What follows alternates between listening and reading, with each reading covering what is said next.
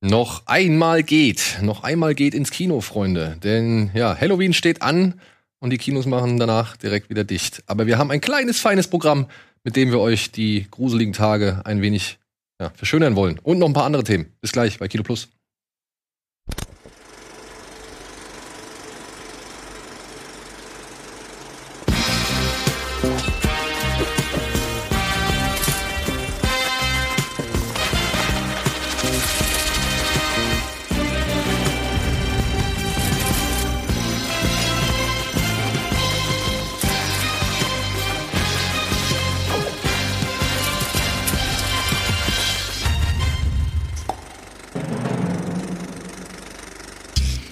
Spät. Verdammt. Und damit herzlich willkommen zu einer weiteren Ausgabe Kino Plus hier bei Rocket Beats TV. Heute mit Antje, mit Eddie Hallo. Und? und mit ja The Child, mit äh, kleinen, ja wie, wie er bisher heißt, Baby Yoda. Und vielleicht, wir haben es hier vor. Ihr seht einen Monitor hier hinter uns. Ist ja jetzt mal gut. So. Ihr seht hier hinter uns, wir haben einen Monitor hier. Wir schalten hoffentlich gleich noch einen liebgewonnenen Gast, nee, ein liebgewonnenes Mitglied zu uns, der Alter. Es gibt aber Hausarrest. Ja, letztes Mal Pöttl, jetzt äh, Baby, oder? Liebe Auf Freunde. die Kombination bin ich irgendwann gespannt. Ja, vor allem, wenn das Ding halt wirklich auf diesen, auf seinen Augensensor da reagiert und der Hund die ganze Zeit. Aber ich glaube nicht, dass der einen hat, oder? Ich glaube, der ist Irgendwas einfach, wenn Oder ist man, einfach den, random. wenn man den einmal berührt, dann Vielleicht Erschütterung? ist er halt ein paar Mal. Nee. In der Macht vielleicht eine Erschütterung. Und er macht auch eine Menge. Ah, Man muss auf den, man muss den Kopf berühren. okay. Aber hier seine Hand hat er nicht nochmal gehoben. Ja, Hm. heute geht's unter anderem äh, um The Mandalorian. Und zwar die erste Staffel, anlässlich des Starts der zweiten Staffel. Wir müssen das, glaube ich, ausstellen. Es ist schön, wenn es für echte Kinder auch so einen Schalter gibt. Ja, Wo macht man das? äh, du musst ein Stück des, den Rock hochschieben. Man muss ihn doch einfach nur nicht mehr auf dem Kopf berühren. So. Oh, wäre ich froh, wenn ich das für meine Kids hätte. Ja, und wir reden natürlich über ein paar Kinostarts, trotz des bevorstehenden abermaligen Kulturlockdowns. Und über ein Thema, ja, was auch noch mal ein bisschen durch die Presse ging, aber da hoffen wir gleich unseren lieben Kumpel Steven noch mit dazuzuholen zu können. Ansonsten erstmal, was habt ihr als letztes gesehen? Ich muss erstmal ganz kurz noch was sagen. Ich habe es schon im Vorfeld gesagt. Ähm, ich habe hier erstmal was, was ich zurückgebe. Parasite, äh, 4K-Edition, weil ich das nicht mehr genießen kann, nachdem ich eure Kommentare zur Auspack-Action gelesen habe. Das geht wieder in die Verlosung an die Community. Ähm, ich möchte trotzdem zwei, drei Sätze dazu sagen, weil ich noch nie so übel beleidigt wurde wie unter diesem Video. Und ihr wisst es, ich teile gerne aus und ich kann auch gut einstecken, aber manche Sachen gehen mir zu weit. Und ähm, da möchte ich einfach kurz mal auch ein Statement sagen und mich auch mal verteidigen. Ähm, ich kann mir vorstellen, wie das teilweise rüberkam in diesem äh, Auspack-Special. Es gibt aber auch ein paar Sachen, die unsere Zuschauer nicht wissen. Zum Beispiel, dass das Kisten und, und gesammelte Sachen waren, die teilweise über ein Jahr gesammelt wurden, die wir zugeschickt kriegen, wo wir ähm, wenn, wenn wir jetzt einmal alle drei Wochen hier was auspacken würden und was machen würden, würde das natürlich dann anders aussehen, als wenn man zehn Kisten auf einmal auspackt. Ähm, nichts liegt mir ferner, als die Community, der Community irgendwelche Preise wegzuschnappen oder der Redaktion oder sonst irgendwas. Es ist aber schon natürlich so, dass äh, wir einen Job haben, wo wir als Moderatoren in der Öffentlichkeit stehen und dann auch öfter mal Geschenke kriegen, Sachen zugeschickt kriegen. Und ich finde es ehrlich gesagt ein bisschen unfair, daraus einen Strick zu drehen, wenn man diese Sachen dann auch annimmt. Die Leute schicken uns teilweise ganz viele Sachen, weil sie sie nicht mehr brauchen und weil sie wissen, dass wir sie sammeln. Ähm, ich habe versucht, nicht irgendjemandem irgendwas wegzunehmen. Ich habe immer gefragt, ob das jemand will und habe eigentlich nur, zum Beispiel bei den Marvel-Sachen, die Sachen dann genommen, wenn ich das Gefühl hatte, es will keiner. Dann wurde damit argumentiert, ja, aber in der Redaktion gibt's ja vielleicht noch Leute. Ja, das stimmt. Ich habe nicht jede DVD bei 100 Mitarbeitern abgefragt, ob die noch jemand will. Das möge man mir verzeihen. Wir haben ganz oft Kisten hier in der Redaktion, Kino Plus, die Kino Plus Redaktion. Ganz oft kriegen wir Sachen zugeschickt, wo wir offen Kisten legen, wo die Leute sich das nehmen können. Ähm, ganz oft bleiben aber auch ganz viel übrig, weil es eben auch hier im Hause nicht mehr so viele Leute gibt, die äh, wirklich noch DVDs und Blu-rays sammeln. Ähm, ganz oft ist es auch so, wie zum Beispiel im Fall von Parasite oder bei anderen Sachen, die Sachen liegen in der Redaktion beim Alvin, ich sehe die manchmal und dann gehe ich zum Daniel und sage, kann ich die haben? Und dann sagt er, ja, kannst du haben, machen wir irgendwann mal Auspack-Special, dann ist gut. Manchmal sagt er auch, nee, kannst du nicht haben, ist für die Verlosung. Und sage ich, ja, okay, alles cool, dann kann ich sie nicht haben. Es ist, dass mir unterstellt wird, dass ich, weil ich äh, Anteile oder, oder Gesellschafter von Rocket Beans bin, mir das Recht rausnehme, als Chef zu behaupten, ich kann mir hier die Sachen nehmen oder was da teilweise behauptet wird. Es ist wirklich unter aller Sau und das finde ich massiv unfair. Ähm, das, es wird mir nicht gerecht. Und ja, ich freue mich über DVDs. Ich sammle die wirklich. Ich, mit mir kann man da eine große Freude machen. Und zu einer Sammlung gehört tatsächlich auch das Komplettieren von teilweise vielleicht auch mal Filmen. Wenn ich hier über Marvel lässt, heißt es nicht, dass ich mich nicht freue, wenn ich die kom komplette Marvel äh, Kollektion dann eben doch habe, abgesehen davon, dass ich auch Kinder habe, denen ich vielleicht trotzdem den einen oder anderen Marvel-Film mal zeigen möchte. So, das wollte ich alles nur einmal sagen. Ich habe kein Problem damit, wenn Daniel sagt, kannst du nicht haben. Es war hier auch ein bisschen normalerweise sagt er auch klar nein oder er sagt, kannst du haben und dann gibt's diese Diskussion nicht. Ich wirkte bei dieser Diskussion so ein bisschen oder bei dieser Verhandlungsgeschichte so ein bisschen wie so der Raffgierige. Ich war raffgierig, aber ich, ich kann mich auch zurücknehmen. es ist so, äh, ich nehme nur, ich frage einfach. Und wenn man mir sagt, nee, kannst du nicht haben, ist es cool für mich. Wenn man sagt, kannst du haben, dann nehme ich's. So. Und ähm, das wollte ich einfach nur mal sagen.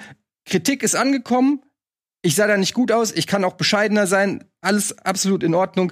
Aber die Beleidigungen und teilweise die Unterstellungen, was ich da gelesen habe, sorgt wirklich dafür manchmal, dass ich keinen Bock mehr habe, zu Kino Plus zu kommen. Es ist eh schon weniger geworden, weil ich schon in der Vergangenheit oft angefeindet wurde, weil mir vorgeworfen wurde, wie ich sitze, wie ich aufs Handy gucke, wie ich sonst irgendwas mache. Und irgendwann habe ich dann auch keinen Bock mehr. Weil ich habe keinen Bock, äh, irgendwie in einer Sendung zu sitzen, wo ich das Gefühl habe, die Zuschauer sind eher froh, wenn ich nicht dabei bin. Ich habe genug andere Sendungen, wo ich das Gefühl habe, da freuen sie sich, wenn ich dabei bin. Und das wollte ich einfach nur mal sagen, es ist keine Drohung oder sonst irgendwas. Lasst uns ein Miteinander finden, wo wir cool sind miteinander und bitte unterscheidet zwischen dem, was irgendwie Show ist und was man in einer Sendung irgendwie auch macht, um Leute zu unterhalten und ähm, irgendwie persönliche Angriffe gegen, gegen einen Menschen. Ein Unterschied übrigens, warum die Redaktion vielleicht nicht so viele DVDs oder son sonstige Sachen kriegt oder Leute, die hinter der Kamera sind, ist, weil sie nicht 300 Kommentare darüber lesen müssen, wie scheiße sie sind. Es ist also immer auch ähm, mit dem Job äh, hat's auch was zu tun. Ich habe ein paar Privilegien, die andere nicht haben. Ich habe aber auch ein paar Sachen, die ich habe, die andere auch nicht haben, in negativer Hinsicht. Das wollte ich nur sagen. Als letztes gesehen habe ich einen Film, bei dem ich geheult habe. Weil ich auch Jetzt tatsächlich aber jetzt Gefühle nur kurz, ich möchte noch eine Sache Ja. hinzu, äh, ergänzen. Denn das finde ich auch noch, sollte man vielleicht noch hinzufügen oder finde ich, kann man hinzufügen. Er hatte sich nach der Sendung bei uns nochmal in unserem Kino Plus WhatsApp-Chat gemeldet und hat sich dafür bedankt. Also Eddie, dass, äh, dass wir, dass wir das gemacht haben, dass wir das gemacht haben und äh, über die Sachen sich wirklich gefreut, die er bekommen hat. Und ähm, das sollte man auch nicht unterschlagen. Das war jetzt hier nicht irgendwie gekünstelt oder für irgendwie was abgreifen oder sonst irgendwas, sondern ich habe im Nachhinein, weil das macht er halt bei normalen Sendungen auch nicht, ähm, habe ich dann die Nachricht bekommen und da wurde halt nochmal gesagt, ey, vielen Dank. Ich habe wirklich, es war eine sehr geile Sendung, es hat mir sehr viel Spaß gemacht. Ich habe mich sehr über die Sachen gefreut und ich finde, das ist legitim. Ja, also von unserer Seite aus kein Thema. Ja. Ja, ist, ich weiß ja auch, wie es aussieht. Und äh, äh, war vielleicht auch noch, das mit Parasite war vielleicht dann auch echt wirklich ein bisschen schwammig kommuniziert von uns oder von mir. Ähm, weil es im Zuge von, weiß nicht, so vielen anderen Dingen waren, wo es dann selbstverständlich war, dass wir die kriegen oder annehmen können. Und dementsprechend, ja, hoffe ich, dass wir jetzt nicht noch weiteren Unmut hervorrufen, sondern dass das Thema damit auch dann erledigt ist. Es ist ja auch ganz oft so, wir kriegen von den Publishern oder von den Verleihern kriegen wir eine Kiste voll DVDs und dann können wir selber entscheiden, wie viele wir verlosen oder ob Antje und Daniel oder ich oder irgendwas kriegen.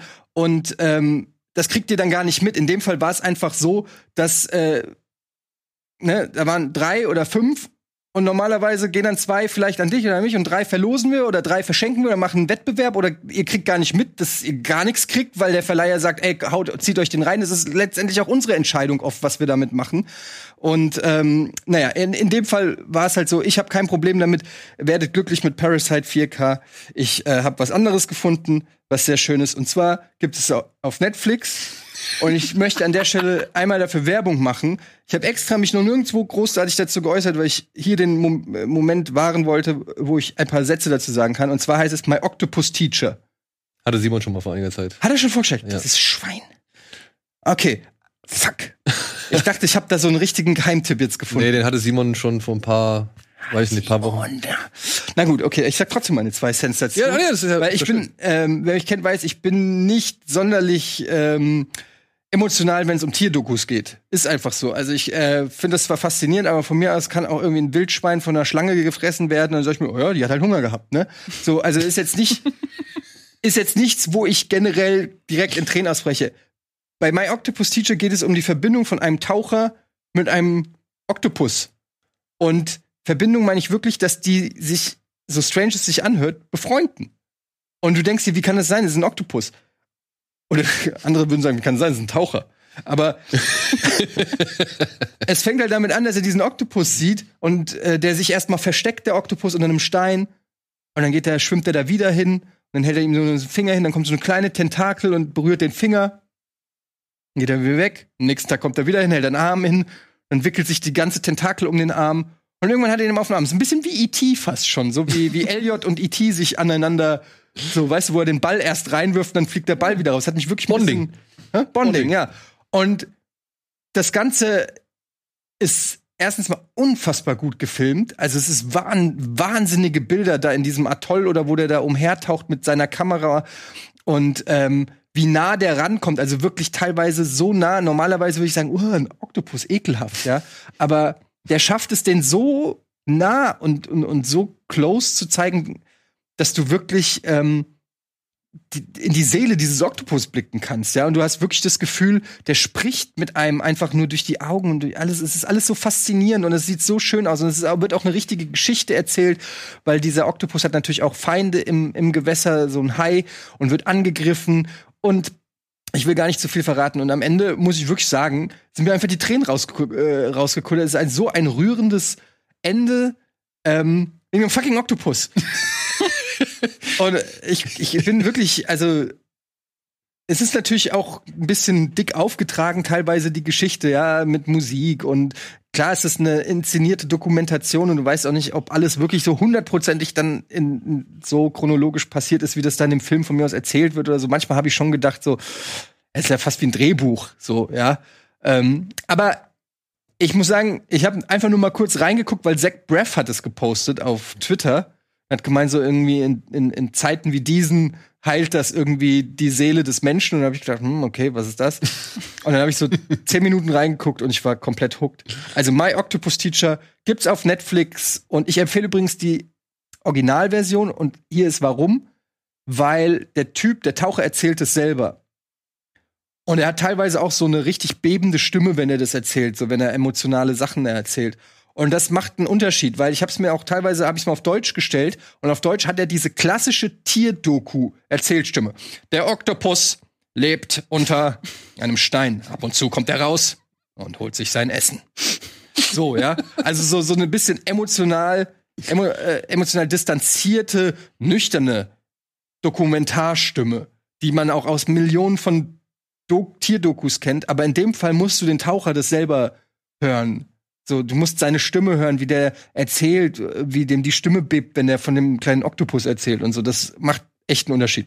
Das ist mein Tipp. Du hast ihn auch schon gesehen, ne? Ja, ich habe ihn auf Deutsch gesehen und ähm, kann tatsächlich sein, dass es damit ein bisschen zusammenhängt. Ich fand, was du meinst, dieses dick aufgetragen. Du bist kalt.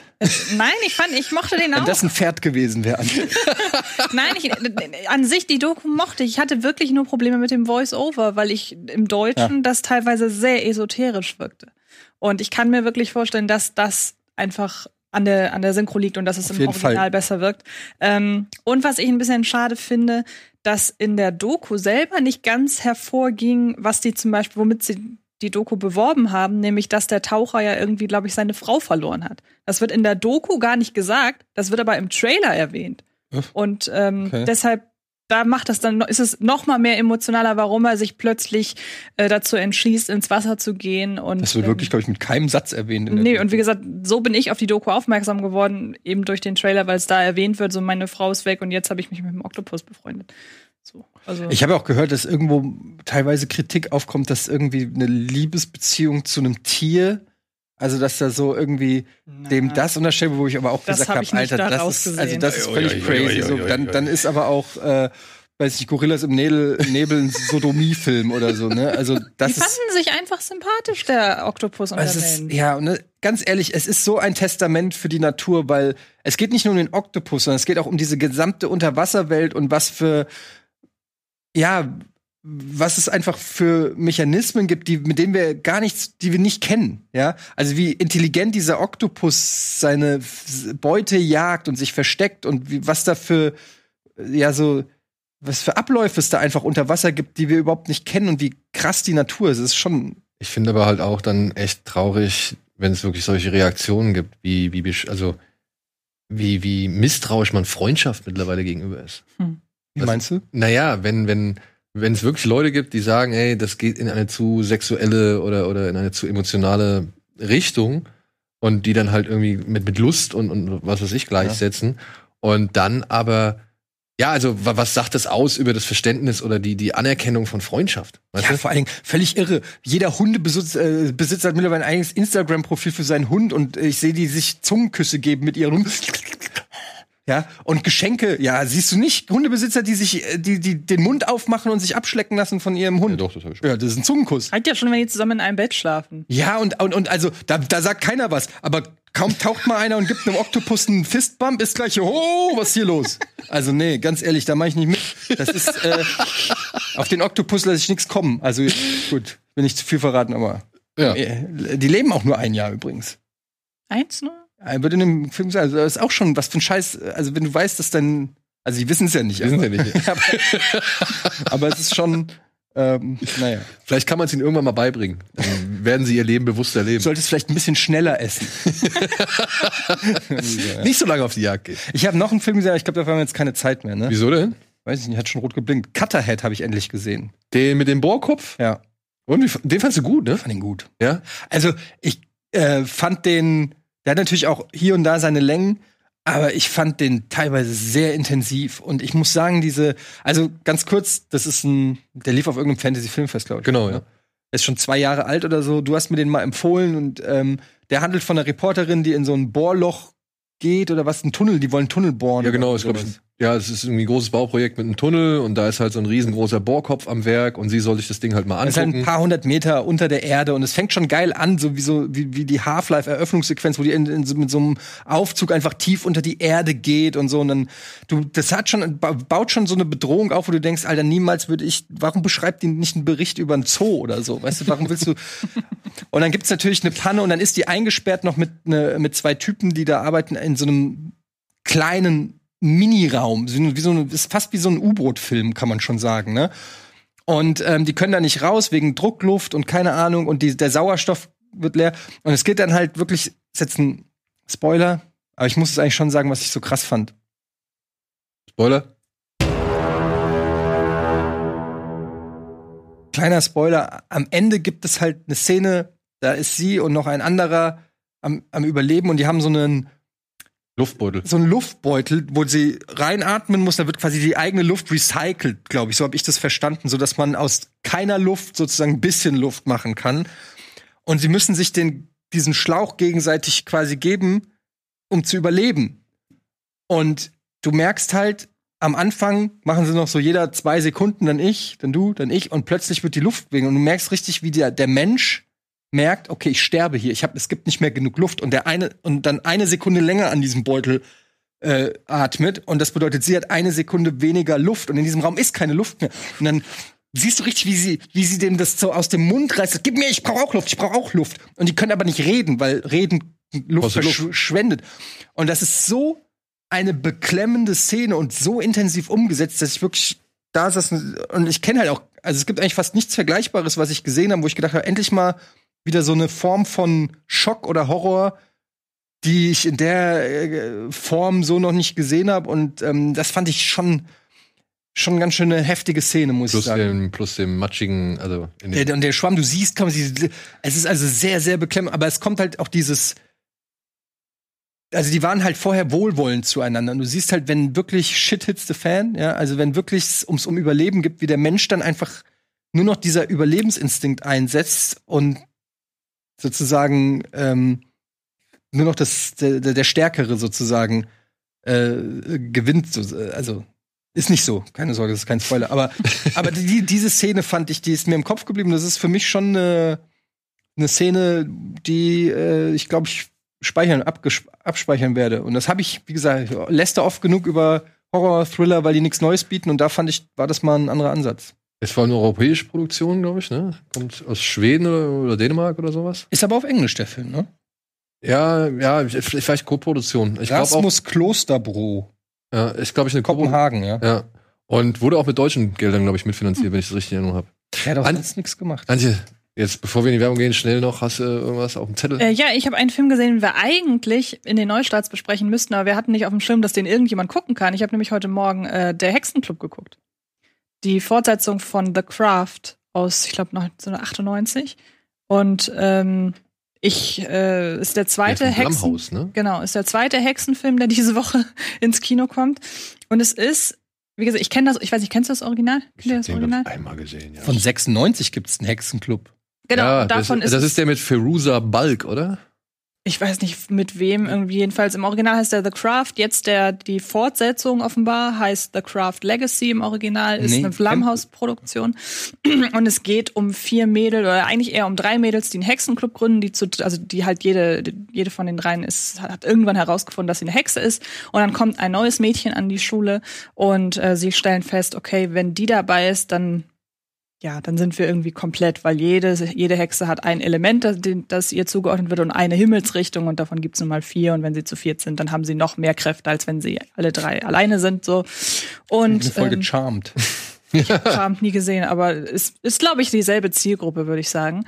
Noch mit David Duchovny dabei und Michelle Monaghan, also auch gar nicht so schlecht besetzt. Der neue jetzt, ne? Genau. Und ich muss sagen, also dass man den Film, also ich glaube kaum, dass man den Film irgendwie als Horror bewerten kann, beziehungsweise vermarkten kann.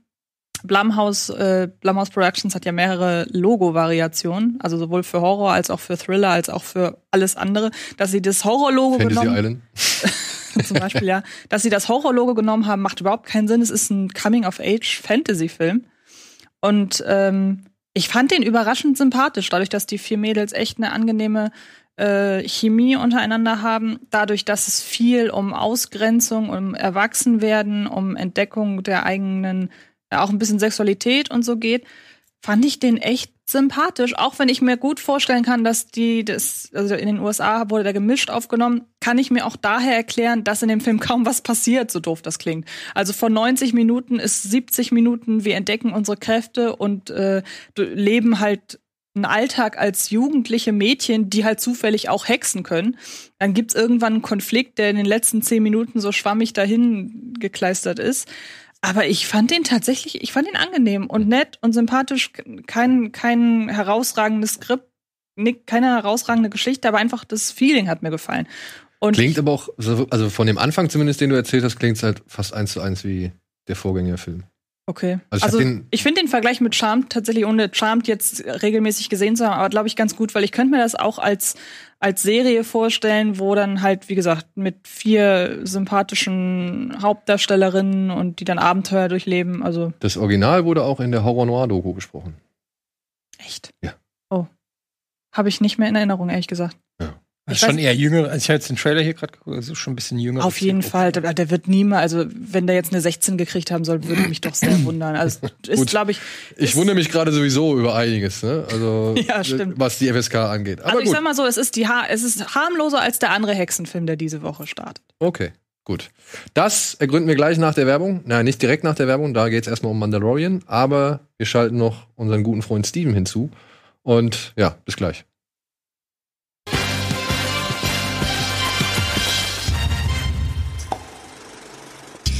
Hallo und willkommen zurück. Da ist meine Kamera.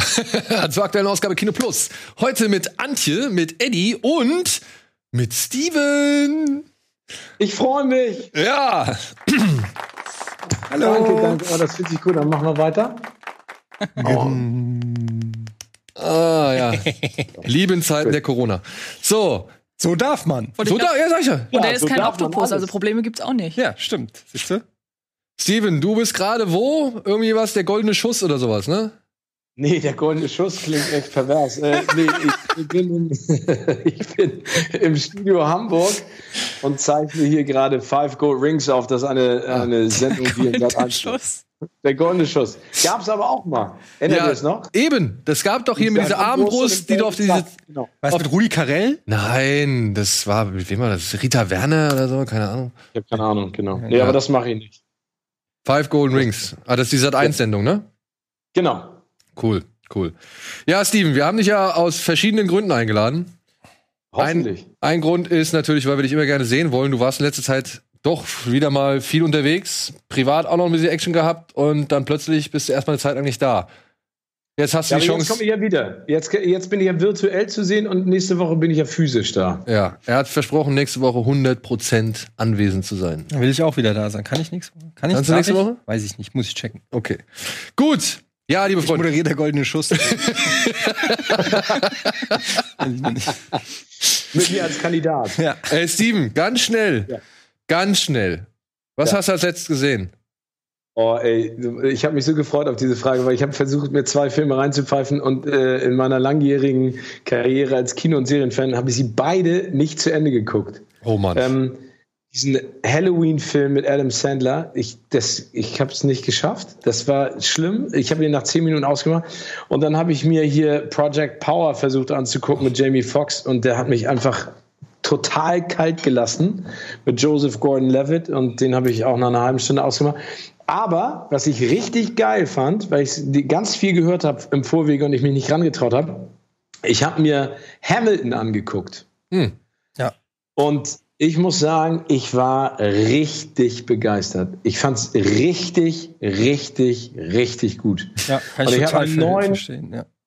Ja, fandst du auch? Und ich fand, Mega. ähm, ich, ich fand den Typen, der den, ähm, der den äh, englischen König spielt, der hat ja, sag ich mal, ich glaube im Ganzen in diesen zweieinhalb Stunden, die das Musical geht, drei Auftritte. Mega. On point. Wie der singt, die Mimik, wie der damit spielt. Super. Also ich bin total begeistert und es soll ja angeblich auch nächstes Jahr, wenn man dann wieder darf, gibt es ja, glaube ich, auch in Hamburg eine Hamilton äh, Basis. Ich weiß nicht, wo das aufgemacht werden soll, aber es soll ja auf jeden Fall nach Hamburg kommen, das Musical. Aber den fand ich super. Ich So, muss, da, da gebe ich, stimme ich voll zu. Hamilton, man hat ja im Vorfeld schon viel davon gehört, ne? Und ich habe dann auch auf Disney Plus, als er dann kam, zum ersten Mal gesehen, äh, mit meiner Frau zusammen und die ist ja so Musical-Fan. Und seitdem, und das ist wirklich ungelogen, läuft jeden Tag der Soundtrack, weil ähm, ent- Alexander Hamilton. ja, genau. Und äh, entweder, wenn es nach Hamburg kommt oder irgendwann der Traum, äh, dass man natürlich irgendwie in, in Broadway, New York oder vielleicht auch in London gibt es das ja auch, äh, zu gucken, dann will sie ready sein, ähm, um mitzusingen. und äh, es ist schon recht weit, muss ich sagen. Und ich mittlerweile zwangsläufig auch. Ähm, und äh, ich. Der, der, der Soundtrack und diese ganzen Stücke, die wachsen auch an einem. Also beim ersten Mal Ja. ist, ist man auch natürlich sehr überfordert, weil es sind sehr viele Musikstücke, es geht sehr lang und dann noch die geschichtlichen Sachen und so. Aber je öfter ich jetzt diese Songs höre, desto mehr verstehe ich auch die Lyrics und, und alles macht mehr Sinn und so. Und es ist wirklich unfassbar, was der hier, wie heißt der, Lin Manuel, Manuel Miranda. Lin-Manuel Miranda, was der, also sich das alles auszudenken, aufzuschreiben, zu choreografieren und so, das ist schon, also wow, kann man nicht anders willing to sagen. wait for it. Ja. Ja, aber, aber wie gesagt, also ich finde, ich finde, der Typ, der diesen, der den englischen König spielt, Ja. also weil du es eben gerade angesprochen hast, textlich, ne, von der, von der Tonalität, von der Art und Weise, wie das Vortrag, vorträgt, äh, Hammer. Ich habe mir das, ich habe mir diese Szene, glaube ich, 10, 15 Mal hintereinander angeguckt, weil ich total geflasht war. Jonathan Groff ist das, genau. Das ist einer der beiden Ja. Agenten aus Mindhunter. Ja. Genau. Und, ich komme ich komm mit, Etienne, mit dir und deiner Frau. Ja, let's go. Das Vor ist auch der Typ, der den äh, bei Frozen den Schneemann spricht. Übrigens. Genau. Ja, ja, ja. Und dank Disney Plus ist jetzt auch endlich mal dieses Spuckebeläschen zu erkennen, was er die ganze Zeit auf der Lippe hatte, während er singt. Ja, ja stimmt. Ist er dafür also, bekannt, Er oder? hatte eine Passage, der, der, der, ich glaube, das ist so äh, vom Einsatz des zweiten Refrains, wie, er, wie das dann rauskommt. Aber es ist, passt ja. Also ich finde, er spielt das mit so einer großartigen kindlichen Arroganz und mit so einem Engagement und einer Leidenschaft. Also ich finde es auch super. Weil genau das, was Etienne gesagt hat, Wahnsinn, dass dieser Lin das alles geschrieben hat und choreografiert hat und Musik und so. Das echt, muss man erstmal schaffen. Ja, cool. Ja, aber dann, wo wir doch bei Disney Plus jetzt direkt sind, machen wir doch auch direkt mit Disney Plus weiter. Denn wir haben heute mal entschieden, die ganze Sache ein bisschen vorzuziehen. Die braucht nämlich ein bisschen Zeit. Wir haben eine neue Ausgabe Streamcastle und der geht es um Mandalorian Staffel 1.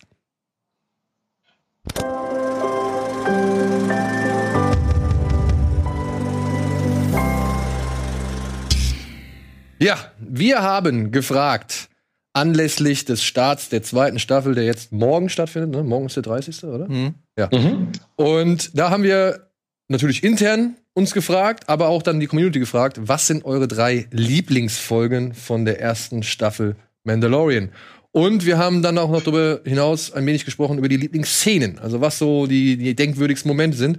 Denn im Nachhinein habe ich festgestellt, bei Mandalorian gab es meiner Ansicht nach für einen Star Wars-Fan, wie ich es bin, äh, doch relativ viele Szenen, die mir im Kopf hängen geblieben sind. Momente, Bilder, äh, das Zusammenspiel von Musik, Darstellern und, und der Action oder sonst irgendwas. Und ähm, deswegen haben wir auch euch oder nach, also die Zuschauer, wie halt auch unsere Kollegen nach den Lieblingsmomenten gefragt.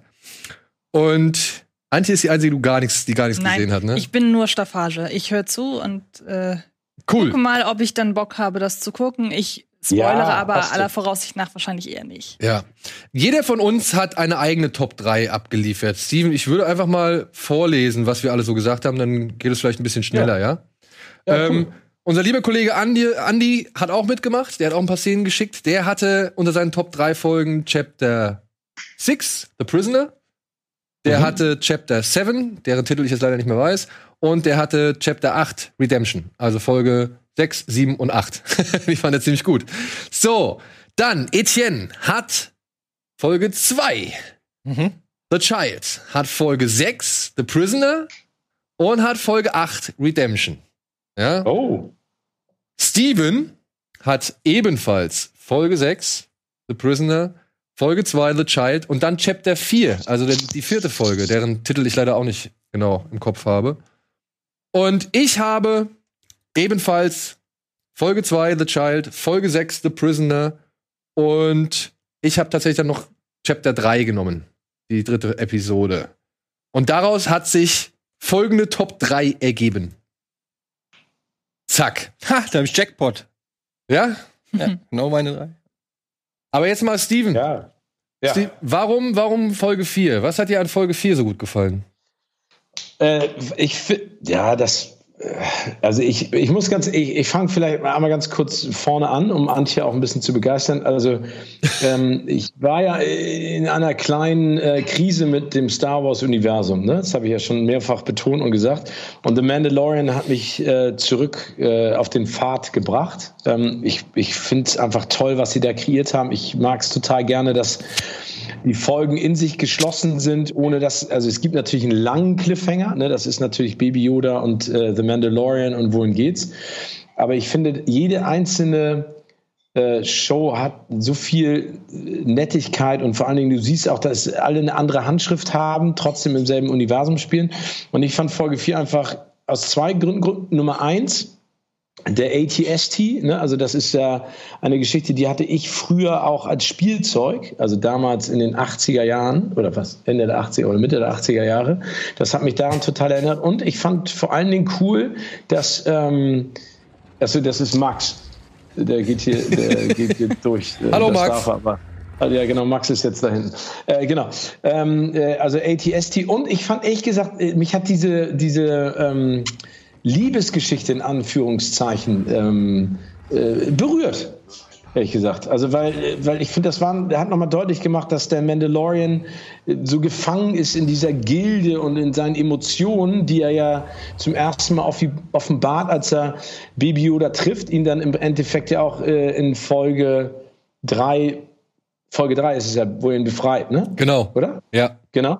Ihn befreit und, und in Folge 4 fand ich es einfach nett. Also ich, äh, ATST, ich fand ihn einfach super. Deswegen hat mir die gefallen. Deswegen habe ich sie aufgeschrieben. Ja. Was hattest du, was ist noch eine Lieblingsszene von dir gewesen? Was hast du geschrieben? Ähm, ja, Baby Yoda taucht auf. Ja, Folge das fand ich eins? super. Ja, ich, also ich fand das total wi- witzig. Ich meine, das haben ja Joko und Klaas dann in einer Sendung nochmal nachgestellt. Ich weiß nicht, ob ihr die gesehen habt, zufällig mit einem, einem, äh, einem Baby Steven Puppe. Aber ich das, ich fand das schon, keine Ahnung, ich habe nichts erwartet. Ne? Also ich wusste natürlich, dass Baby Yoda irgendwann auftaucht, aber diese Figur, wie sie dann da sitzt und guckt, ich fand's cool. Ich fand's einfach richtig geil. Ich, ich habe mich gefreut über Baby Yoda. Deswegen fand ich das so einprägsam. Ja. Und dann der Kampf der kompletten Mandalorianer-Gang gegen die Kopfgeldjäger in Folge 3. Ja, das finde ich halt auch ein geiles Bild, ne? Also diese, wie er so, ah, ist super. Ja, super. Ja, ich meine, ganz im Ernst, äh, also Boba Fett, ne? Also wenn du die, die alten Geschichten, äh, die alten Filme anguckst, aber dann, wie, wie er da auf einmal in der ausweglosen Situation ist gegen die anderen Kopfgeldjäger und dann kommen die anderen Mandalorianer darüber geflogen und du denkst so, das war Gänsehaut. Ich fand's super. Das hat mich, also das fand ich super cool. Das ist einfach, das ist ein, für mich eine epische Szene. Sieht doch so geil aus. Guck's dir mal an. Das ist doch, das ist doch der Hammer. Ja, deswegen, also das ist auch mit ein Grund, weswegen ich Folge 3 mit dazu genommen habe. Aber Folge 3 war auch, da hat er ja diese, diese, diese Mini-Raketen in der Hand. Ähm, und dann ist diese die Situation, dieser, ja, ja genau, wo er umzingelt ist und er sich dann so niederkniet und die Dinge halt alle im Raum fertig machen. Äh, du hast Ja. wieder Werner Herzog drin, aber ein Moment ist da ja auch in der Folge drin, den hat auch die Community sehr oft genannt. Das ist der Moment, wenn er die Kugel, glaube ich, auf den, auf diese Kupplungs wieder, also auf seinen Hebel wieder drauf schalt, äh, schraubt. So, ja, da, da sehen wir ihn jetzt hier. Baby oder? Genau, wo er halt Baby Yoda hat die feststellt, Folge geklaut, ne? Ja, Genau. Das war so, der, das war ein Moment, den hat die Community ein paar Mal genannt. Und da muss ich auch sagen, den finde ich auch großartig. Weil in dem. Moment, meine ich, realisiert er, er hat doch mehr Gefühle für diesen kleinen Knirps. Und entscheidet sich ja gegen seinen Kodex so gesehen. Oder ich weiß nicht, oder halt im, Ra im Namen seines Kodexes und befreit ihn halt wieder aus der Gefangenschaft der, der ehemaligen Stormtrooper. Und deswegen, ja, die dritte Folge finde ich auch, ist ein wesentlich wichtiger Bestandteil der ganzen Staffel und deswegen habe ich die mit in meine Top 3 Das ist gepackt. überhaupt, finde ich, was der Serie gut gelingt, ist, dass sowohl der Mando als auch Baby Yoda, die ja, also Mandos Gesicht siehst du nicht und Baby Yoda ist entweder eine Puppe oder CGI oder so.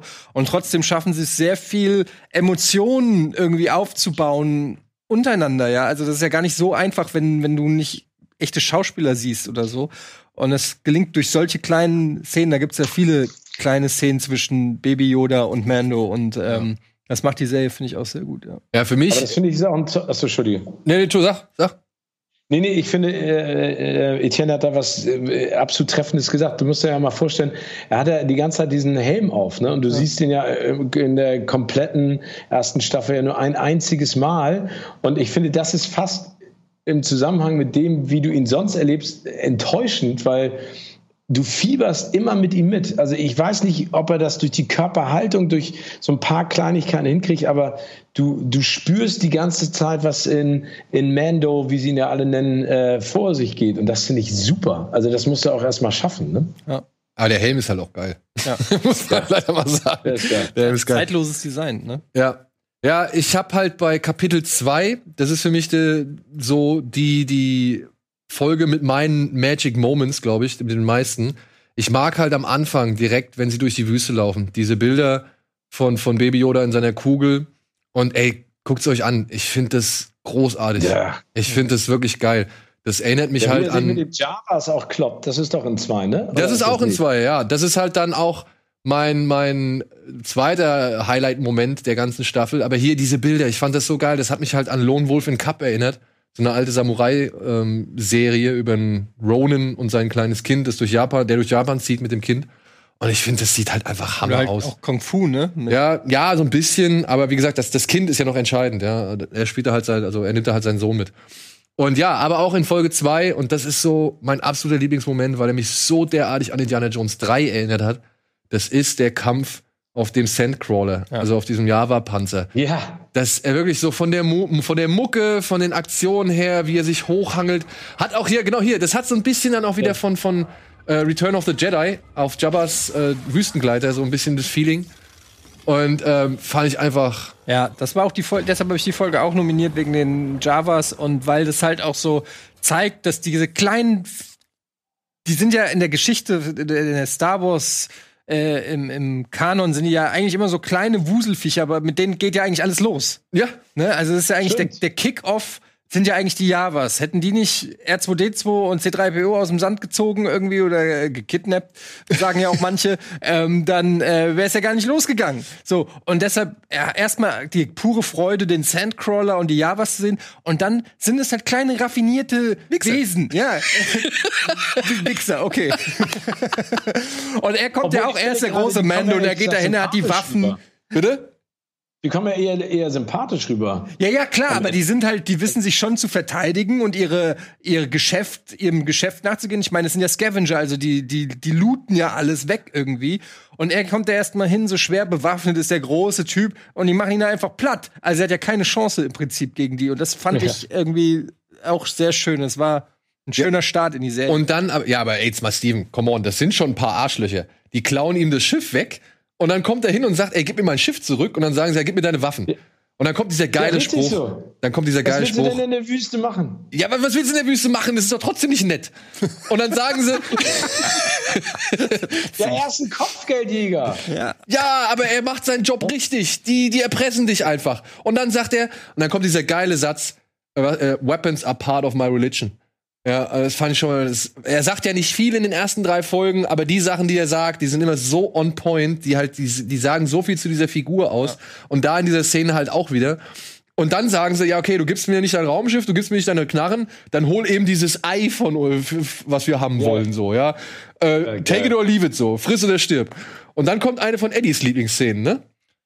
ähm, Mit dem Matthorn. Ach ja, genau, mit der, der Kampf mit dem Matthorn.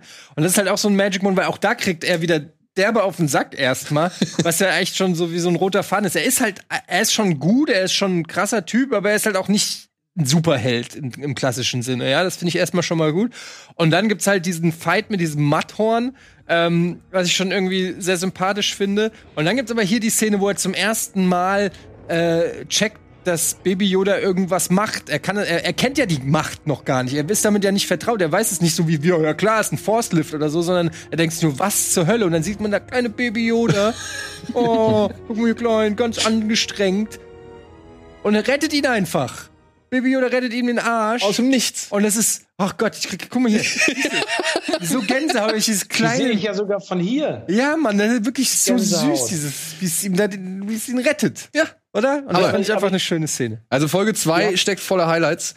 Ähm, was hast du denn noch, Eddie? Du hast doch auch noch was gesagt. Ah ja, gut. Ja, du hast. finde, Eddie, Eddie und du, ihr sagt ja beide da die ganze Zeit schöne Sachen, weil dieser Vergleich mit Indiana Jones ist nett, weil er so ein bisschen so der tollpatschige Held ist, aber seine Stimme im Original, ne, also von Pedro Pascal, hat ja so ein bisschen was von Christian Bale äh, als Batman. Die ist auch so ein bisschen tiefer und so ein bisschen ruhiger. Ich finde es so spannend, dass äh, Männer ziehen Rüstung an und sprechen auf einmal tiefer. Vielleicht muss ich das auch mal machen.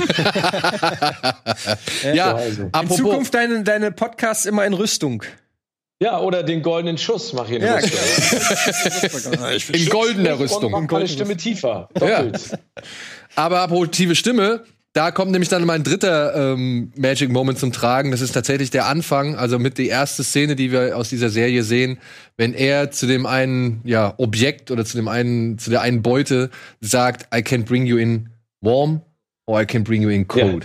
Vorliegen. Ich kann dir mehr Kredits besorgen. Ja, gut, das kann man Kann jetzt. dich warm ausliefern. Oder auch kalt.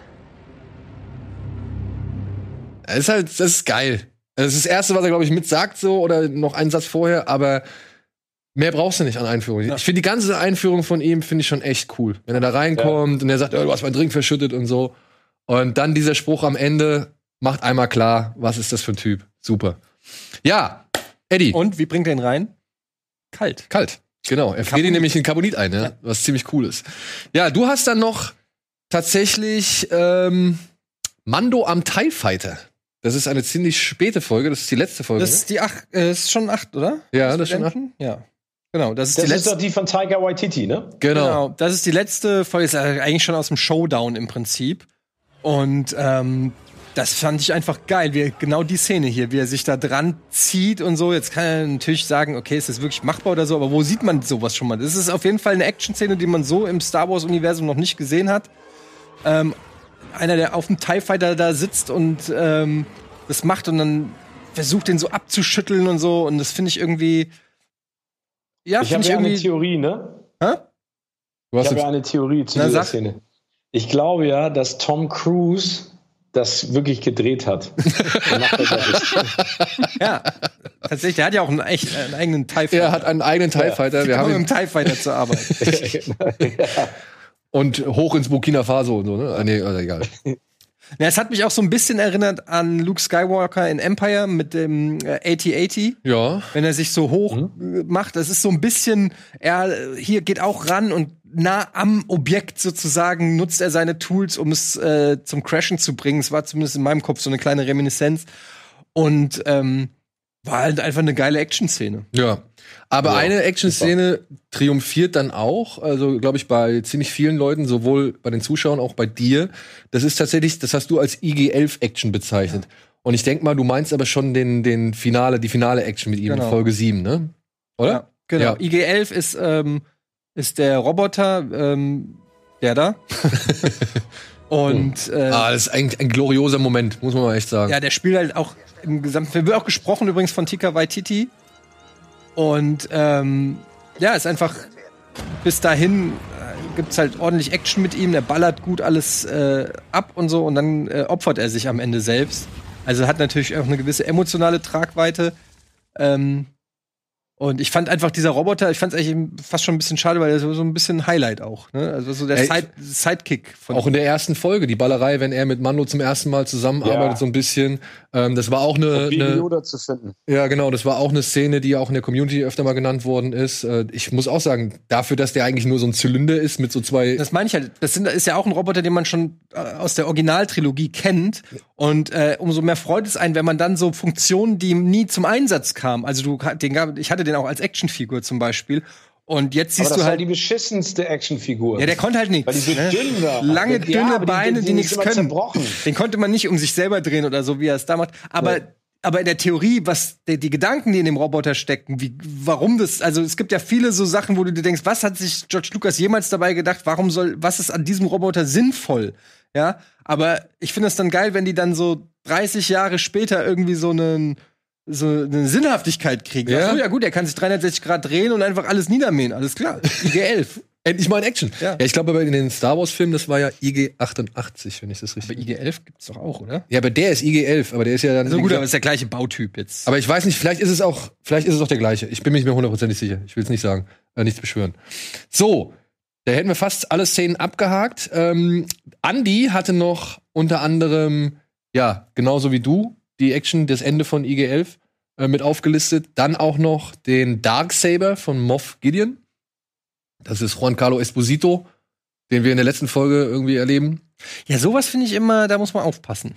Also so einfach eine neue Laserschwertfarbe reinbringen, da muss man, da bin ich, das kann man nicht einfach so machen. also ne, ne, ich finde das cool, aber also da, da, da machst du ein Fass auf, ne? Das muss, muss einem schon auch bewusst sein. Was ist jetzt, was ist das? Ja. Und dann hat Andy halt eine Szene genommen, die ist halt, ja, sowohl bei der Community als auch bei uns immer wieder genannt worden. Das ist somit das wohl Comedy-Highlight der gesamten Staffel. Der inzwischen ja schon fast legendäre Biker oder Scoot, äh, nee, Scout-Trooper-Dialog. Ich glaube, so heißen sie. Ja. ne? Ja. Ähm, Mit der, mit der Tasche lebt er noch. ja, ja. Und den Zielübungen. Auch die Ta äh, äh, Taika Waititi Folge.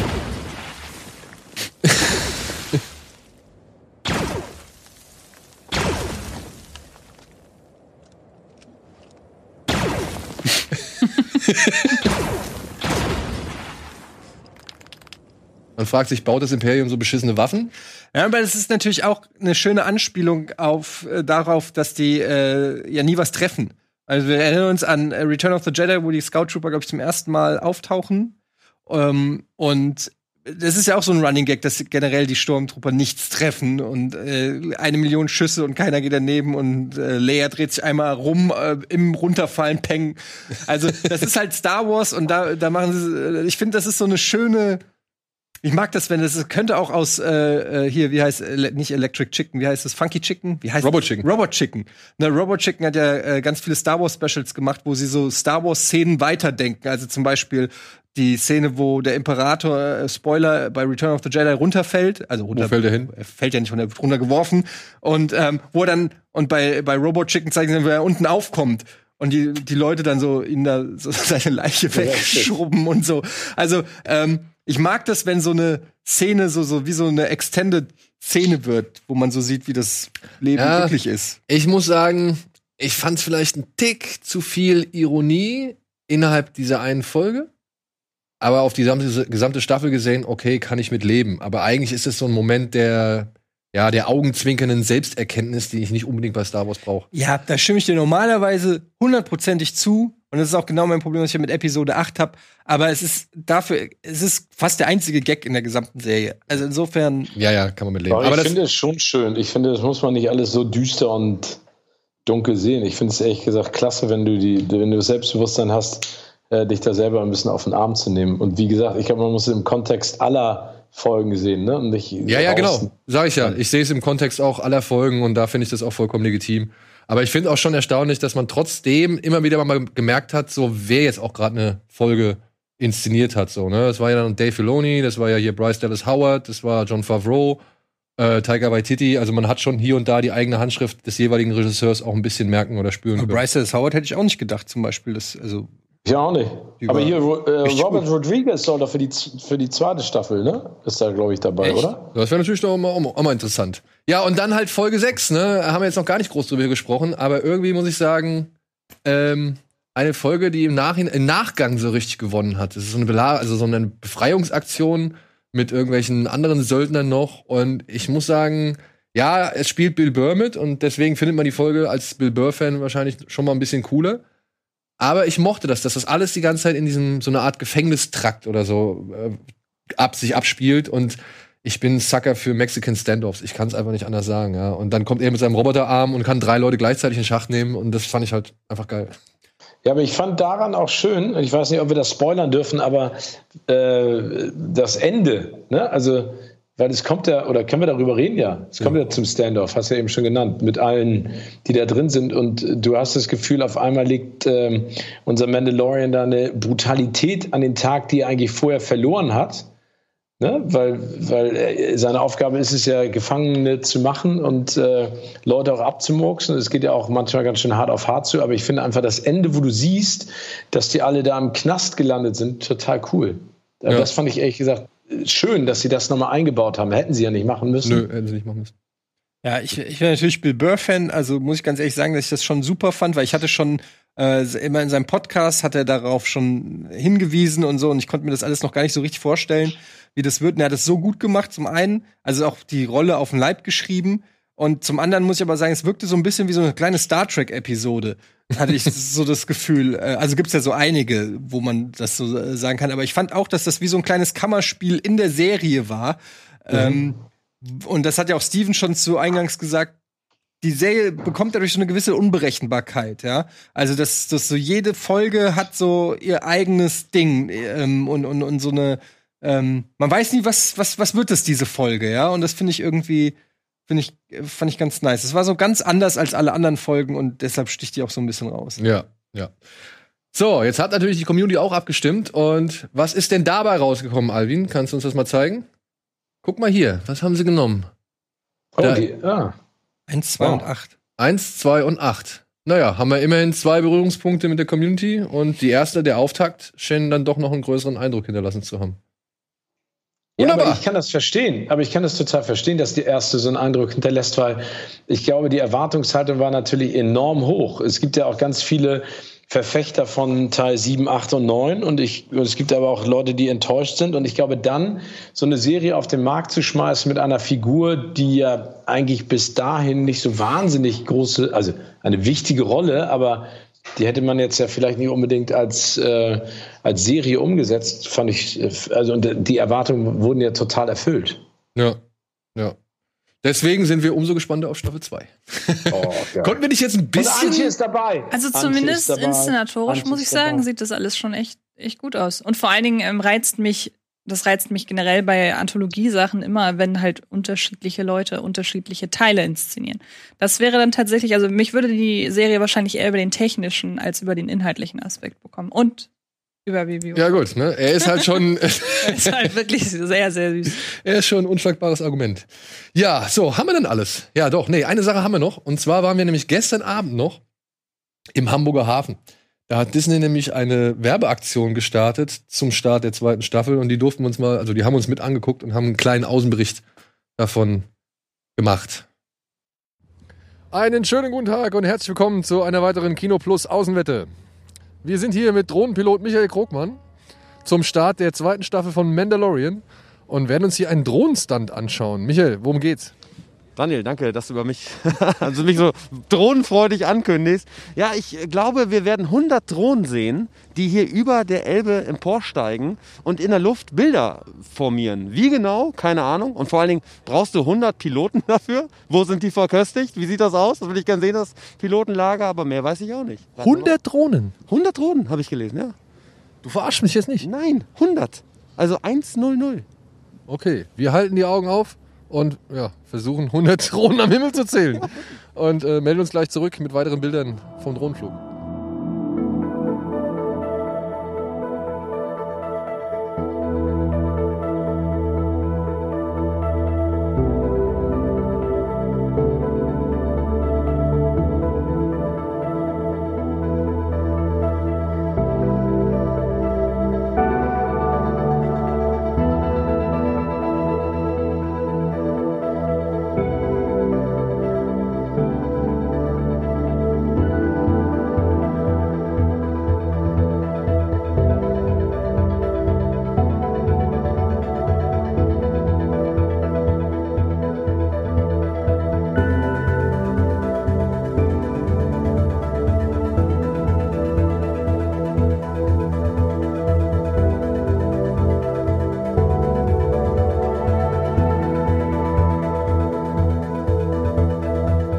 Das war der Disney Plus Drohnenstunt zum Start der zweiten Staffel Mandalorian. Geht am 30. Oktober los auf Disney Plus.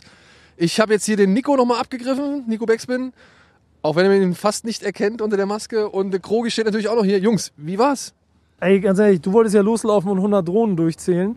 Wunder, dass du wieder hier bist. Ich war echt beeindruckt gerade, weil das waren ja wirklich 100 Drohnen. Und ich habe keine Ahnung, wie die das hinkriegen, dass die so krass synchron dieses, also beide Symbole zeigen. Wirklich Wahnsinn. Ja. Also muss ich auch sagen, äh, der Helm sah schon geil aus, aber dann nochmal der Dis- Disney Plus Schriftzug, der sich dann dreht und alle bleiben irgendwie auf einer Linie. Krogi, was ist das für eine logistische Meisterleistung, die hier verbracht wurde? Also wenn das 100 Menschen gemacht haben, ja, wenn die synchron jeder eine Drohne geflogen ist, das- dann sind das einfach meisterhafte Piloten, die jede Auszeichnung dieser Welt verdient haben. Falls, falls nicht, kann ich sie nicht erklären. Das ist einfach unfassbar gewesen. Wirklich, es war sehr beeindruckend. Und ich hätte es am Anfang irgendwie mir ein bisschen, ich hab, muss ehrlich sagen, ich hätte es mir lamer vorgestellt. Es war sehr beeindruckend. Ich auch. Ich habe gedacht, okay, da geht eine Drohne hoch, was soll jetzt passieren? Die sehen wir wahrscheinlich gar nicht am Nachthimmel, ja. Aber dann, dass dann wirklich so ein riesengroßer, dreidimensionaler Helm am Himmel entsteht, der sich auch noch dreht. Geil. Jetzt stell dir mal vor, es sind wirklich die 100 Piloten von denen gesprochen. Was für eine geile Party. Da jetzt in irgendeiner Mehrzweckhalle hier steht. Ja, wir haben es hingekriegt, Alter. Hast du gesehen, wie ich das, die obere Ecke vom D geflogen hab? Digga, ich war das Plus. Was denkst du denn? Einschwören vorher. Wir jetzt einschwören durch. Leute, einmal 10 Minuten. Ihr müsst das durchstehen. Stay focused. Alle auf 100 Meter bleiben. Alle auf 100 Meter bleiben. Aber ey, ganz, ganz ehrlich, also ich, du hast es schon gesagt, das, ich, ich habe keine Ahnung, wie sie, aber das sieht, sieht einfach geil aus. Und so als kleines, das ist ja nur so ein kleines Piece, aber es thrillt so ein kleines bisschen und ich habe Bock auf diese Staffel schon die ganze Zeit und jetzt habe ich noch mehr Bock. Ja, auf jeden Fall. Ja, Mandalorian 2, zweite Staffel, geht ab dem 30. Oktober auf Disney Plus los. Wir freuen uns und sagen Danke für diese wirklich schöne und beeindruckende Erfahrung. Zurück ins Funkhaus. Tschüss. Ja. Also ich muss, ich kann es nur wiederholen. Es war beeindruckend. Also es war wirklich beeindruckend, weil die sind alle an ihrer Position geblieben und haben sich halt immer nur so gedreht, dass halt die Dreidimensionalität ständig gewahrt worden ist. Und auch dieser Disney Plus Schriftzug, ja, da waren sie halt alle in einer Reihe, der war halt schon eher flach, aber der hat sich halt auch gedreht und die sind immer auf, auf Linie geblieben. Vor allem ein Geil. Fehler und Debakel. Ja, genau, ein Fehler und Debakel. Ich glaube, das waren die Javas. Ja. die hatten, stimmt, die hatten 100 Javas in so einer Mehrzweckhalle. Die haben dann direkt auch den Mundschutz da. Ja, cool. So, so viel dazu. Und jetzt müssen wir noch für die nächste Woche was anpreisen. Denn nächste Woche ist es soweit, da gibt es wieder eine Hausaufgabe im Rahmen von Streamcastle und Disney Plus. Denn wir wollen nächste Woche über Pete's Dragon sprechen. Ja? Gut? Elliot, das Schmunzelmonster. Elliot, das Schmunzelmonster, genau. Das. Das wird gemacht. Hä? Wird gemacht. Cool. Ach, du musst ihn dann ja auch gucken, genau. Du musst dann ja auch gucken. Wir werden wie immer einen Thread bei uns im Forum erstellen, in dem könnt ihr dann gerne eure Meinung zu dem Film preisgeben. Wir werden dann ein paar Meinungen vorlesen und anhand dieser Meinung diesen Film ein bisschen diskutieren. Denn er ist unserer Meinung, nach unserer Meinung Oder? Da spreche ich für uns beide.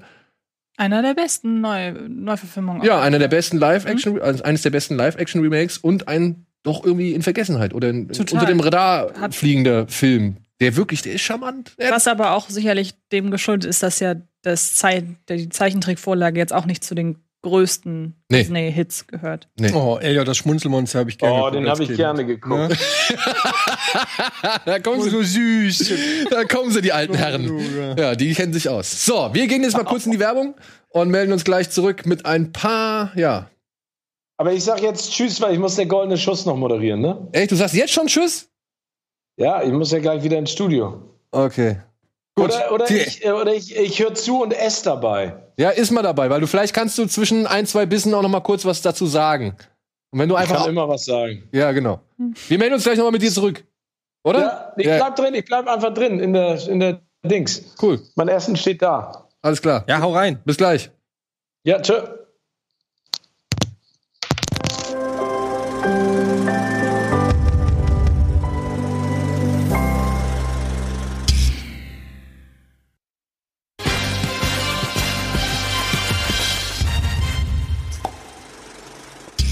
Hallo und willkommen zurück zur aktuellen Ausgabe Kino Plus mit Antje, Eddie, immer noch mit Steven und mit mir natürlich. Und wir haben Steven jetzt hier noch dabei, weil wir kurz noch mal über ein Thema reden wollen, was gerade ein bisschen durch die Presse geht und ja, vielleicht wegweisend ist für die Zukunft oder auf jeden Fall einschneidend ist für die Zukunft. Es gibt eine Drehbuchautorin und inzwischen auch Regisseurin namens Annika Decker.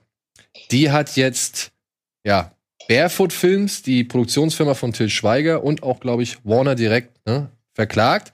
Denn sie hat die Drehbücher für Kein Ohrhasen und Zwei Ohrküken geschrieben und hat dafür zwar schon Geld kassiert, sagt jetzt aber, diese Filme waren so derartig erfolgreich und da wurde nichts nochmal über Streamingdienste oder sonst irgendwas erzählt, dass sie jetzt findet, sie hätte etwas mehr, ja, Beteiligung. Beteiligung verdient an den Einnahmen der beiden doch sehr erfolgreichen Filme.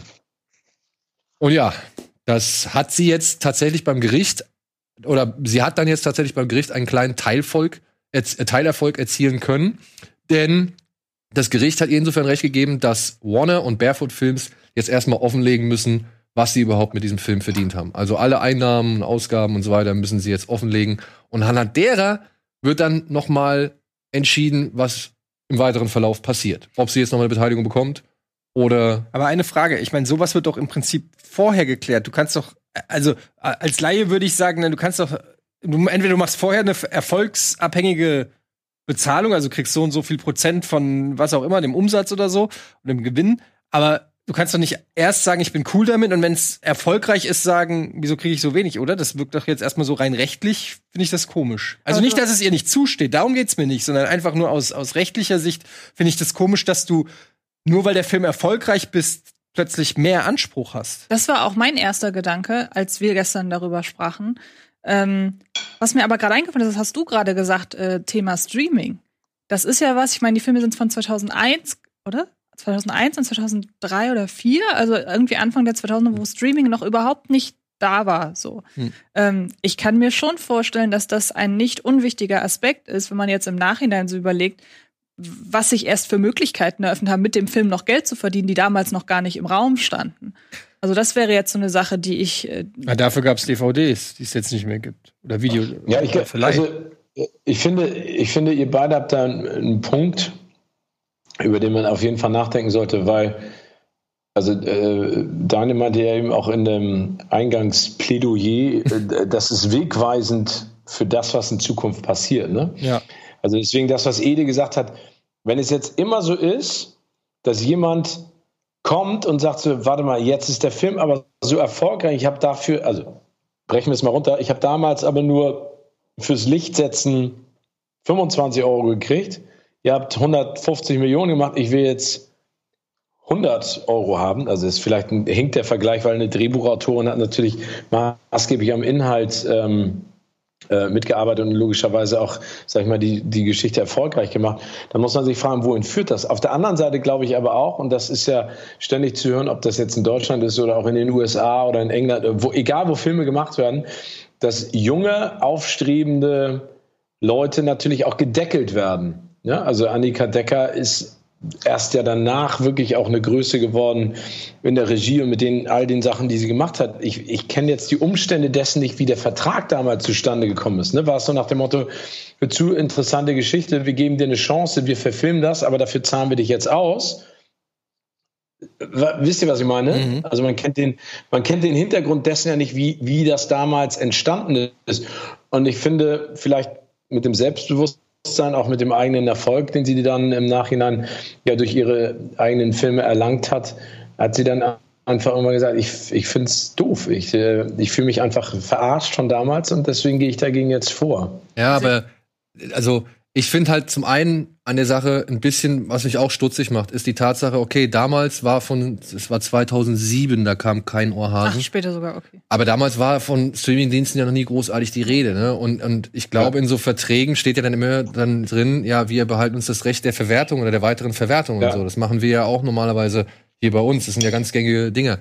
Dass Drehbuchautoren wahrscheinlich einfach viel zu wenig Geld kriegen, ja, das steht auf keinen Fall zur Debatte so. Ja, die können, also dann sollen die halt in Vor im Vorfeld mehr Geld kriegen. Nur dieses im Nachhinein finde ich halt auch ein bisschen merkwürdig. Halt. Wobei ich aber ganz ehrlich sagen muss, wenn es diesen Vertrag gäbe, der hieb- und stichfest wäre, wo das eben drin steht, was du ja, glaube ich, gerade gesagt hast, dieses entweder Beteiligung oder ähm, halt einfach im Vorfeld einen bestimmten Betrag bekommen. Wenn es das gäbe, wenn es da nichts dran zu rütteln gäbe, kann ich mir nicht vorstellen, dass eine Erwachsene im, mit, dem, mit der Branche vertraute Frau und Filmemacherin, dass die dann sagt, ich greife das trotzdem mal an. Es muss da ja irgendeine Lücke geben, die das überhaupt, die sie erst überhaupt dazu gebracht Ja, ich hat, glaube, zu sagen, mal gucken, vielleicht äh, kann man da was rausholen so. Ich, also ich bin ja kein Jurist, wäre ja fast einer geworden, nein. Aber ähm, äh, ich glaube halt, dass du äh, im Nachhinein wahrscheinlich dazu kommst, dass, dass, dass du, dass ihr Argument ist, ich wurde nicht gerecht bezahlt an, anhand des, äh, also normalerweise würdest du sagen, es kostet etwas 10.000, dann kriegst du, weiß ich nicht, 1.000 als Drehbuchautor. Äh, oder es ist etwas 10.000 wert und du kriegst 1.000 als Drehbuchautor wert. Jetzt hat sich herausgestellt, dieses Projekt ist im Nachhinein aber nicht 1000 äh, 10.000 wert, sondern 10 Millionen wert. 40. Oder ja, wie ist ja jetzt nur ein Beispiel. Und äh, dementsprechend ist die Bezahlung auch nicht mehr ähm, Verhältnis. verhältnismäßig. Also, dass sie sozusagen sagt, okay, hätte sie damals gewusst, um was für ein äh, großes Ding es hätte sie auch mehr verlangt. Das konnte sie nur damals nicht wissen. Ich schätze mal, dass so die Argumentation ist. Ähm, nur ich, Ja, ich finde es. Ja, nur was Steven halt sagt, ist ja schon auch richtig. Das ist ja dann schon ein Präzedenzfall, weil es gibt natürlich viele, viele Filme, ähm, wo du am Anfang nicht weißt, ob der mega durch die Decke geht oder nicht. Das ist ja dann, dann, dann, dann machst du ja Tür und Tor auf für weiß ich nicht wie viele Leute, die am Ende hinkommen und sagen, ja gut, aber ich habe auch, weiß ich, die Musik für Halloween 1. Na gut, das ist doof, das war John Carpenter, aber ihr wisst, was ich meine. Äh, Nein, aber ich finde, also ich, ich finde, es geht ja am Ende, wenn man das nochmal runterbricht, ja um, um Folgendes. Ein Film ist ja eine Gemeinschaftsarbeit aus vielen Gewerken und vielen Leuten. Und es gibt ja bestimmte Leute, die den Film prägen. Ne? Das ist der Regisseur, das ist der Produzent, das ist definitiv der Drehbuchautor und das sind die Schauspieler. Ähm, die Frage ist jetzt einfach, ist es gerecht, dass ein Drehbuchautor, in diesem Fall eine Drehbuchautorin, abgespeist wird mit einem kleinen Betrag am Anfang? Und das konnte ja keiner ahnen. Ich meine, alle haben ja gehofft, dass der Film erfolgreich ist. Dass er dann so erfolgreich ist, ist dann eine andere Geschichte. Aber eigentlich müsste es doch so sein, dass es, dass die Schlüsselpositionen in irgendeiner Art und Weise prozentual an dem Gewinn beteiligt sind. Also in der Perspektive, weil alle wollen es ja erfolgreich gestalten. Also wenn aus diesem Präzedenzfall entsteht, dass in Zukunft die Hierarchie in diesem Machen eines Films so aufgebrochen wird, dass man sagt, es gibt Schlüsselpositionen, die bekleidet werden, es gibt Positionen, die gewerkschaftlich, sag ich mal, bezahlt werden oder wo, wo es bestimmte Gewerke gibt, die reinkommen von Film zu Film, von Serie zu Serie.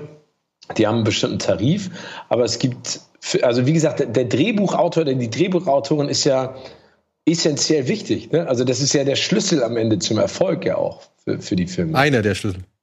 Einer, einer der Schlüssel der Ja, Erfolge. ja, Aber ja. deswegen meine ich ja, deswegen müsste man das vielleicht auch mal umkehren und einfach sagen, aus solchen Sachen kann ja auch immer was Gutes entstehen. Es muss ja nicht unbedingt sein, dass jetzt alle ankommen und sagen, aber damals hat mein Film so und so viel eingespielt und ich habe nur so und so viel bekommen, sondern es ist ja sozusagen auch eine Aufbruchstimmung für ein Genre oder für einen Berufszweig, der ja bisher auch immer ganz schön unterjocht wurde. Ja. Das stimmt. Also, Und, und deswegen finde ich es insofern mutig, dass sie das macht. Und Antje hat es eben auch angesprochen.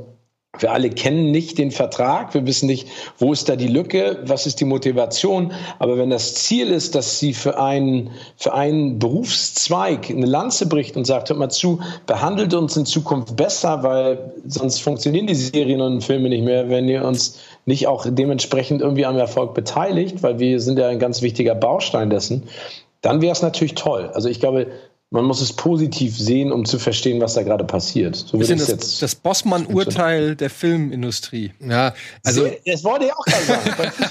ja. es ist aber tatsächlich nicht eins der, nicht einer der ersten Prozesse dieser Art, muss man dazu sagen. Der Kameramann von Das Boot zum Beispiel. Das Bo? Das Boot. Ach, das Boot. Ja, der hat noch mal im Nachhinein, irgendwann Jahre später, hat er noch mal geklagt, dass der Film ja eigentlich so viel eingespielt hat und so viel ja verdient hat im Laufe der Jahre durch Fernsehausstrahlung, durch DVD-Auswertung oder Blu-ray-Auswertung und so weiter, dass er dann, aber das war halt am Ende seiner Karriere und das ist halt so das Entscheidende. Das haben schon einige Leute gemacht am Ende ihrer Karriere und haben gesagt, nee, das geht nicht. Also ich erwarte jetzt hier nicht, dass mich noch Leute großartig in der Branche irgendwie beschäftigen. Deswegen will ich jetzt aber trotzdem mal klarstellen, dass ich die Bezahlung, die ich da und dafür erhalten habe, nicht gerechtfertigt finde, in Anbetracht der Tatsache, wie oft dieser Film ausgespielt worden ist, wie oft mit diesem Geld, äh, Film Geld verdient worden ist.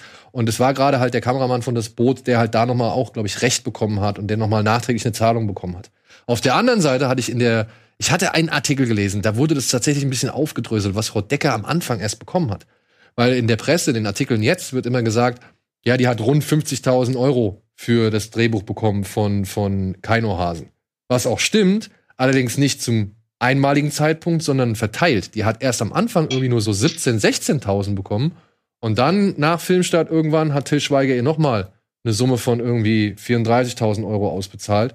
Die eingeplant war oder weil der Film so erfolgreich Ich glaube, er sagt, es ist eine Bonuszahlung gewesen. Mhm. Ja, also eine Sonderzahlung oder so, glaube ich, sagt. Weil jetzt natürlich dann die Frage wäre, war die im Vertrag fest verankert? dass Diese die Zahlung? Kommt? Genau. Ja, ja. Oder war das eine Nettigkeit von Till Schweiger, weil er so ein netter Typ ist? Man weiß es ja nicht. Ähm, was ich äh, schwierig finde an der ganzen Sache, weil natürlich ist es klar, wenn dieses Urteil jetzt äh, zugunsten von Annika Decker fällt, so. Und dann steht ja diese Frage im Raum, machen das dann viele andere auch? Weil, wie gesagt, wenn man da einmal mit Erfolg hatte, warum sollten es andere nicht auch haben? Man muss halt immer auch bedenken, dass es ja genauso gut im andersrum auch funktioniert, dass Leute bestimmt schon richtig viel Geld für Projekte bekommen haben, die im Nachhinein, also die im Nachhinein gefloppt sind, so.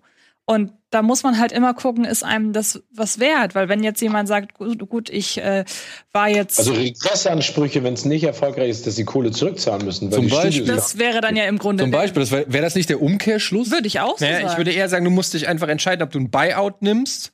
Ne, also sagst hier Festpreis für dein Drehbuch oder sagst, nee, ich nehme keinen Festpreis, ich nehme stattdessen eine prozentuale Beteiligung. Ist ja, glaube ich, bei Schauspielern auch oft so, dass die auf weniger, die sagen dann weniger Gage, aber ich möchte am äh, um, Umsatz oder am, am Einspielergebnis Genau. beteiligt ist werden. natürlich ein Risiko, weil man kann sich da auch falsch entscheiden, so. Aber das, alles ist immer Also wenn es dazu führen sollte, dass man halt von vornherein als Drehbuchautor so ein Angebot bekommt, dass man sagt, hey, du hast eine einmalige Zahlung oder du kriegst halt Mhm. irgendwann mal eine Ausschüttung, ist cool. Ich glaube aber, das ist auch etwas, was Frau Decker halt vor allem möchte, diese Transparenz, dass halt die Leute eben oder dass die Firmen halt eben die Einnahmen auch dann vorlegen, so wie es zum Beispiel Mhm. in der Musikbranche offen äh, üblich ist. Und dann ja, vielleicht, dass man halt von Anfang an die Entscheidung hat, ob Mhm. man Aber über was für eine Gewinnsumme reden wir denn da nochmal? Ich habe irgendwann mal gehört, 80 oder 85 Millionen Euro oder sowas? Oder ist das? Naja, die, ich glaube, der erste und der zweite haben so insgesamt roundabout 70, 72 Millionen eingespielt. Und Ja. dann als Drehbuchautorin, das ist dann doch echt wenig Geld, finde ich. So im Es Verhältnis. erinnert so ein bisschen an diesen Fall von der Frau, die den Swoosh für Nike erfunden hat. Ich weiß nicht, ob ihr die Story kennt. Ja. Und äh, den hat die, glaube ich, für 200 Dollar oder so hat die, die dieses ikonische Nike-Zeichen entworfen. Aber Nike hat dann irgendwann, da weiß ich aber nicht, ob es geklagt wurde oder freiwillig oder was auch immer, haben ihr dann irgendwann ähm, ein Aktienpaket geschenkt. Und ich glaube, äh, das war dann auch noch zu dem Zeitpunkt, wo das, also das, ich glaube, hat sich mittlerweile rentiert. Aber immerhin. Ja, ihr gehört jetzt Schloss Neuschwanstein. ja, genau. ihr gehört jetzt Adidas. Das wäre eine Erfolgsstory. Ja. gut. Hey, Steven, du musst jetzt wahrscheinlich jetzt arbeiten, ne? Ja, ich muss noch mal ganz schnell aufessen. Entschuldigt, das war unfreundlich, dass ich gegessen habe. gerade. Also, ah, alles gut. Du hast ja, Du hast ja gleich den goldenen Schuss. Genau. Ich Und- mach, ich setz mich gleich. So. Gut, dann wünsche ich dir jetzt erst nochmal guten Appetit Danke. und schöne Sendung. Donnerstag. Und wir sehen uns nächsten Donnerstag. Ich freue mich. Ihr Lieben, passt auf euch auf. Bleibt Tschüss, gesund. Tschüss. So, wir gehen auch nochmal kurz in die Werbung, dann haben wir nämlich gleich ein bisschen mehr Zeit, um über alles weitere für diese Woche zu reden. Bis gleich.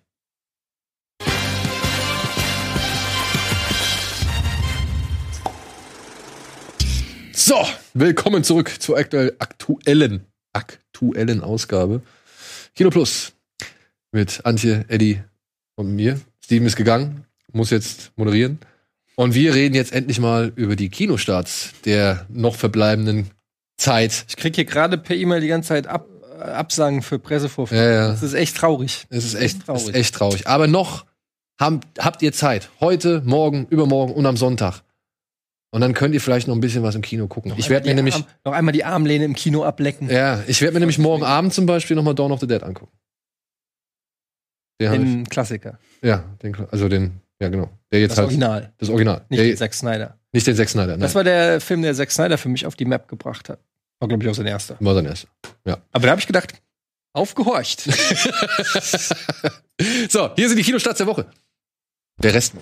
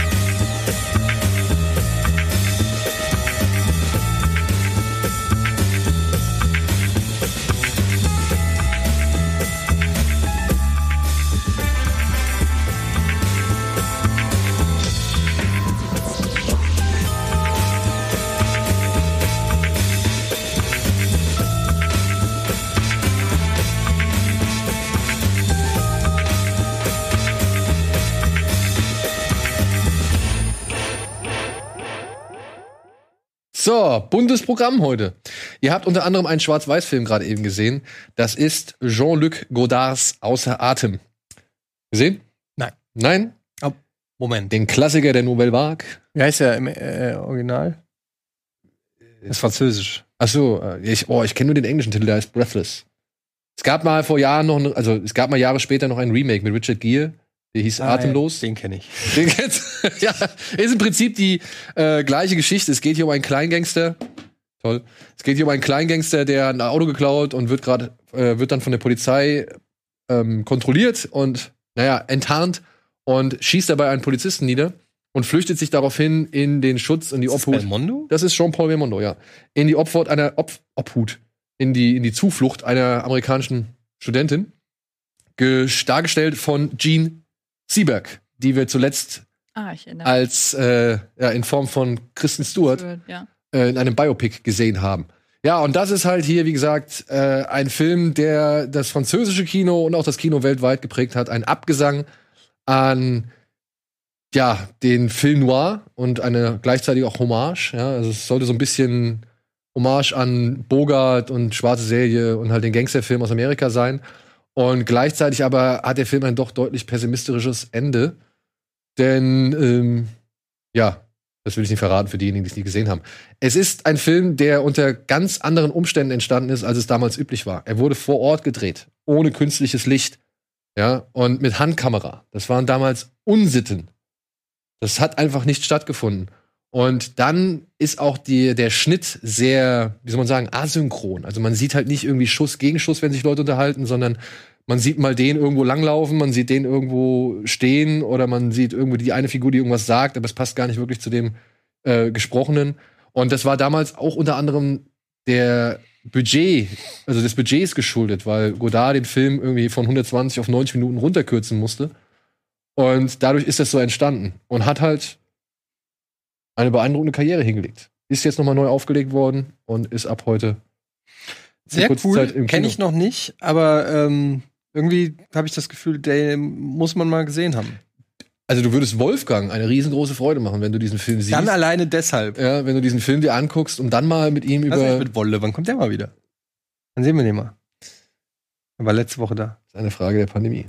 Ja. Aber kann auch hier, hat er auch einen Computer. Ja, Besser als nix. Ja, Ich besser nehm- als nix. Ich nehme auch einen digitalen Wolle. ja, wir nehmen auch einen digitalen Wolle. Er war ja schon einmal vor einiger Zeit digital da und es, wenn es nicht, nicht, wenn sich nicht anders ändern lässt, werden wir ihn auch weiterhin digital begrüßen. So, dann kommt, was kommt? Yakari. Antje, worum geht's in Yakari? Es geht um den, äh, was ist er? Ein, ein Su, Sioux-Indianer, ne? Ja. genau, äh, einen kleinen Jungen, Yakari, der wohl, so habe ich das jetzt irgendwie herausgefunden, in der Serie, beziehungsweise in den Comics, die es ja von ihm gibt, ähm, mit Tieren sprechen kann. Und der Film erzählt quasi, wenn man so will, die Origin Story. Genau, wie es dazu wie das kam. denn so weit kam. Einmal, dass er mit Tieren sprechen kann und auch wie er mit seinem, er ist kleiner Donner, glaube ich, ne? Das ist dann, genau. wie er mit dem irgendwie da Freunde, da, wie die Freunde wurden. Mein, Genau. ja, wie, wie mein Oktopus, der Lehrer, nur hier eben mit einem Pferd, was du vorhin ansprachst. Und, Und- ich muss sagen, Siehste? ich mochte den. ich, nein, Surprise! nein, ich äh, kannte Yakari vorher nur, weil man davon ja mal gehört hat, glaube ich. Ist ja Das auch ist eine allgemein, uralte Serie, ne? Ja, ist Also ja Allgemeinbildung, glaube ich auch. Älter als ich, glaube ich sogar. Und ich muss sagen, mal. Es ist jetzt was, es ist jetzt was, was so ein Familien, Schrägstrich, Kinder, Zeichentrick, Abenteuer angeht, reißt er jetzt keine Bäume aus, was so den Innovationswert und so angeht, was Messages und Botschaften und Glaub an dich selbst und äh, der ganze Kram, Freundschaft ist wichtig und Familie ist wichtig. Genau, was das angeht, da ist er jetzt inhaltlich nicht so besonders, aber der sieht optisch, der sieht wirklich richtig gut aus, muss ich sagen. Ich habe den nicht im Kino geguckt, ich habe den zu Das Hause ist CGI, geguckt. ne? Aber Das ist, Mhm. das ist irgendwie so ein komisches Animations. So ein bisschen wie die neuen Asterix-Zeichentrick-Dinger. No, nicht, ja, Wobei die neuen Asterix-Sachen sind ja animiert. genau. Das ist eher so Cell-Shading, würde ich sagen. Und ich habe den zu Hause geguckt auf einem kleinen Bildschirm mit Wasserzeichen und dem ganzen drumherum. Und ich muss trotzdem sagen, die Hintergründe, die, die sind so detailreich und so schön einfach. Und dann dazwischen dann die Figuren, die, wa- was ich so geguckt habe, so sehr nah dran sind an der Vorlage einfach. Und da ist, ach, ich weiß nicht, ich, mich hat er irgendwie, irgendwie hat er mich erreicht. Ohne dass ich jemals vorher mit der Marke, mit der irgendwie in Berührung gekommen bin. Tja, wir als Väter haben da schon ein bisschen mehr Insights. Also, ich war mal so bei so, so einem grottigen Oh ja, bei diesem komischen Puppenspiel. Puppenspiel. Das war auch. Es gibt sogar ein Musical, Ja. habe ich gelesen. Ja. Es gibt da alles von. Ja, Comics, sogar Zeichentrickserien. Als Kind sogar auch schon die Comics gelesen von Jack. Ja, und es gibt eine alte Zeichentrickserie und dann eine Zeichentrickserie, also Trickserie schon in diesem Stil. Die jetzt bei Netflix läuft. Wahrscheinlich hat das deshalb auch so, ein, ja, so eine Renaissance irgendwie erlebt, Yakari gerade. Weil der ist ja schon wirklich sehr alt, die Vorlage. Genau, aber Irgendwie hält die sich aber so konstant. Wird von Generation zu Generation weitergetragen. Und halt vielleicht hier und da in gewisser Weise modernisiert. Deswegen hat mir dieser Film nicht so viel gegeben, weil ich halt schon alles kannte. Aber du kanntest auch schon die Erklärung, warum man mit Tieren reden kann? Ja. Okay. Warum? Warum? Soll ich das jetzt sagen? Du hast, äh, man hat es im Trailer jetzt gesehen, ne? Also, Weil der Adler es ihm genau, eine Feder gegeben hat. genau. Gut. Ist jetzt nicht so komplex alles. Und man muss aber sagen, ähm, ich glaube, so aus äh, leicht Anfänger- oder pseudo-pädagogischer Sicht gesehen, der Film, ich habe den, wir haben den zusammen mit unseren Kindern geguckt, der ist relativ unaufregend. Also nichts an Spannung oder Gefahr wird zu lang ausgereizt, als dass kleine Kinder irgendwie zu lange. Ich mal, Findest du? ich, Ich finde, der hat schon zwei, drei Szenen drin, wo man so den Eindruck hat, oh, ja, gut, also eine halbe Minute kürzer im Unklaren darüber lassen, was jetzt mit Nagakari passiert ist, hätte das Ganze noch ein bisschen kinderfreundlicher gemacht. ja, ich kann es nur vergleichen mit meiner Freundin Conny, bei der hat meine Tochter mehr Blut und Wasser geschwitzt. Als, okay. als Aber an den musste ich auch denken, weil der auch, der war, das war, das war animiert, habe ich das richtig, oder war es auch Zeichentrick? Ich, das war eine ähnliche Technik, meine ich wieder. Genau, weil ich, weil mir das auch positiv auffiel, die Optik. Also ich scheine da irgendwie, irgendwie scheinen die meinen Nerv getroffen zu haben Ja. Eine etwas andere Optik, an die man sich tatsächlich auch sehr gewöhnen muss oder die man halt vorher checken sollte, um sich darauf einzulassen, bietet Ruben Brandt. Ein, ja, Animationsfilm aus, was ist das? Ist das Ungarn? Ich glaube ja, es ist ein ungarischer Film. Bojack Horseman? Das- Wieso kenne ich das denn? Das habe ich schon mal irgendwo gesehen. Ja, das hatten wir auch schon hier in der Sendung. Also wir hatten, der eine oder andere wird sich vielleicht erinnern, ihr könnt auch gerne noch mal äh, nachschauen. Wir hatten diesen Film schon mal im Rahmen des Fantasy Filmfests, glaube ich, besprochen. Das ist so eine Art, ja, wie soll man sagen, er ist Psychologe und wird von schweren Albträumen geplagt, in denen vor allem immer Kunstwerke eine bestimmte Bedeutung haben und eine Rolle spielen. Und ja, muss zusammen mit vier seiner Patienten dann plötzlich irgendwann mehrere Kunstwerke stehlen und wird dabei von Polizei und irgendwelchen Kopfgeldjägern verfolgt.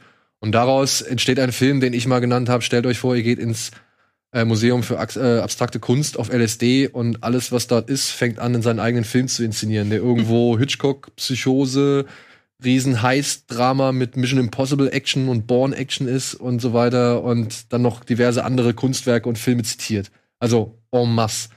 Und ich muss sagen, ich habe mir jetzt noch mal ein bisschen angeguckt äh, im Zuge der neu, also des, des einmaligen Kinostarts oder des, des neuen Kinostarts.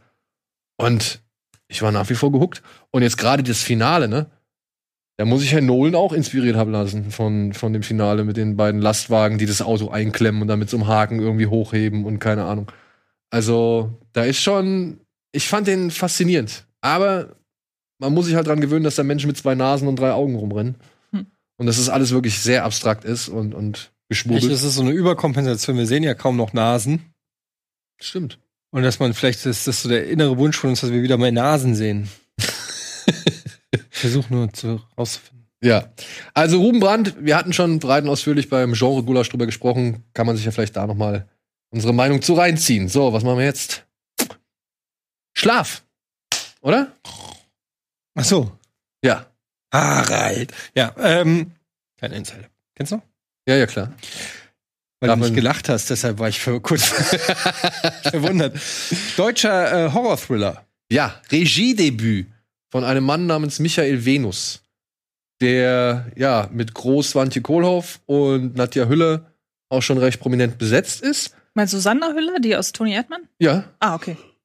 und der unter anderem von das kleine Fernsehspiel mitproduziert worden ist. Hier geht es um eine Frau, ähm, Mona heißt, nee, nicht Mona, ähm, Marlene heißt sie, die halt von wirklich auch, und das ist so ein schönes Ding, was jetzt an Cortex mich auch gleich wieder erinnert hat, die halt von sehr krassen Albträumen geplagt wird. In diesen Albträumen hat sie immer wieder gewisse Bilder, die immer wieder auftauchen, aber vor allem aber auch den Eingang eines bestimmten Hauses. Und sie glaubt halt, dass dieser Eingang oder dieses Haus irgendwas damit zu tun hat, warum sie von diesen Albträumen geplagt ist. Und dann entdeckt sie halt eine Werbung für ein, weiß ich nicht, Waldhotel und ja, ist der Überzeugung, dass dieses Hotel das Haus ist, das sie im Traum immer wieder sieht und fährt daraufhin dorthin.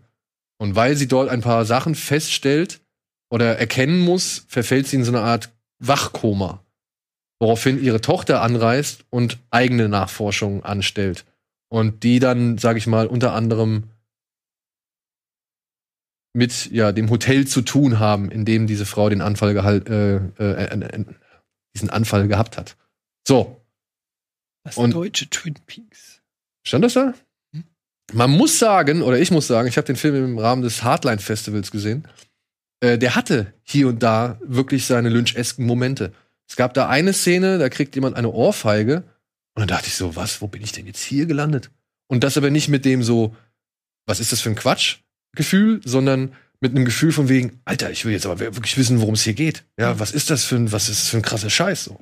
Und auch die Bilder, ne, richtig schön edel, surreal, düster, dieser, diese, diese Wald- oder Provinzkulisse mit dem Hotel und alles, was dran anschließt und auch den Figuren, die da halt irgendwie drumherum äh, leben, die halt mal schräg sind, mal irgendwie relativ cool.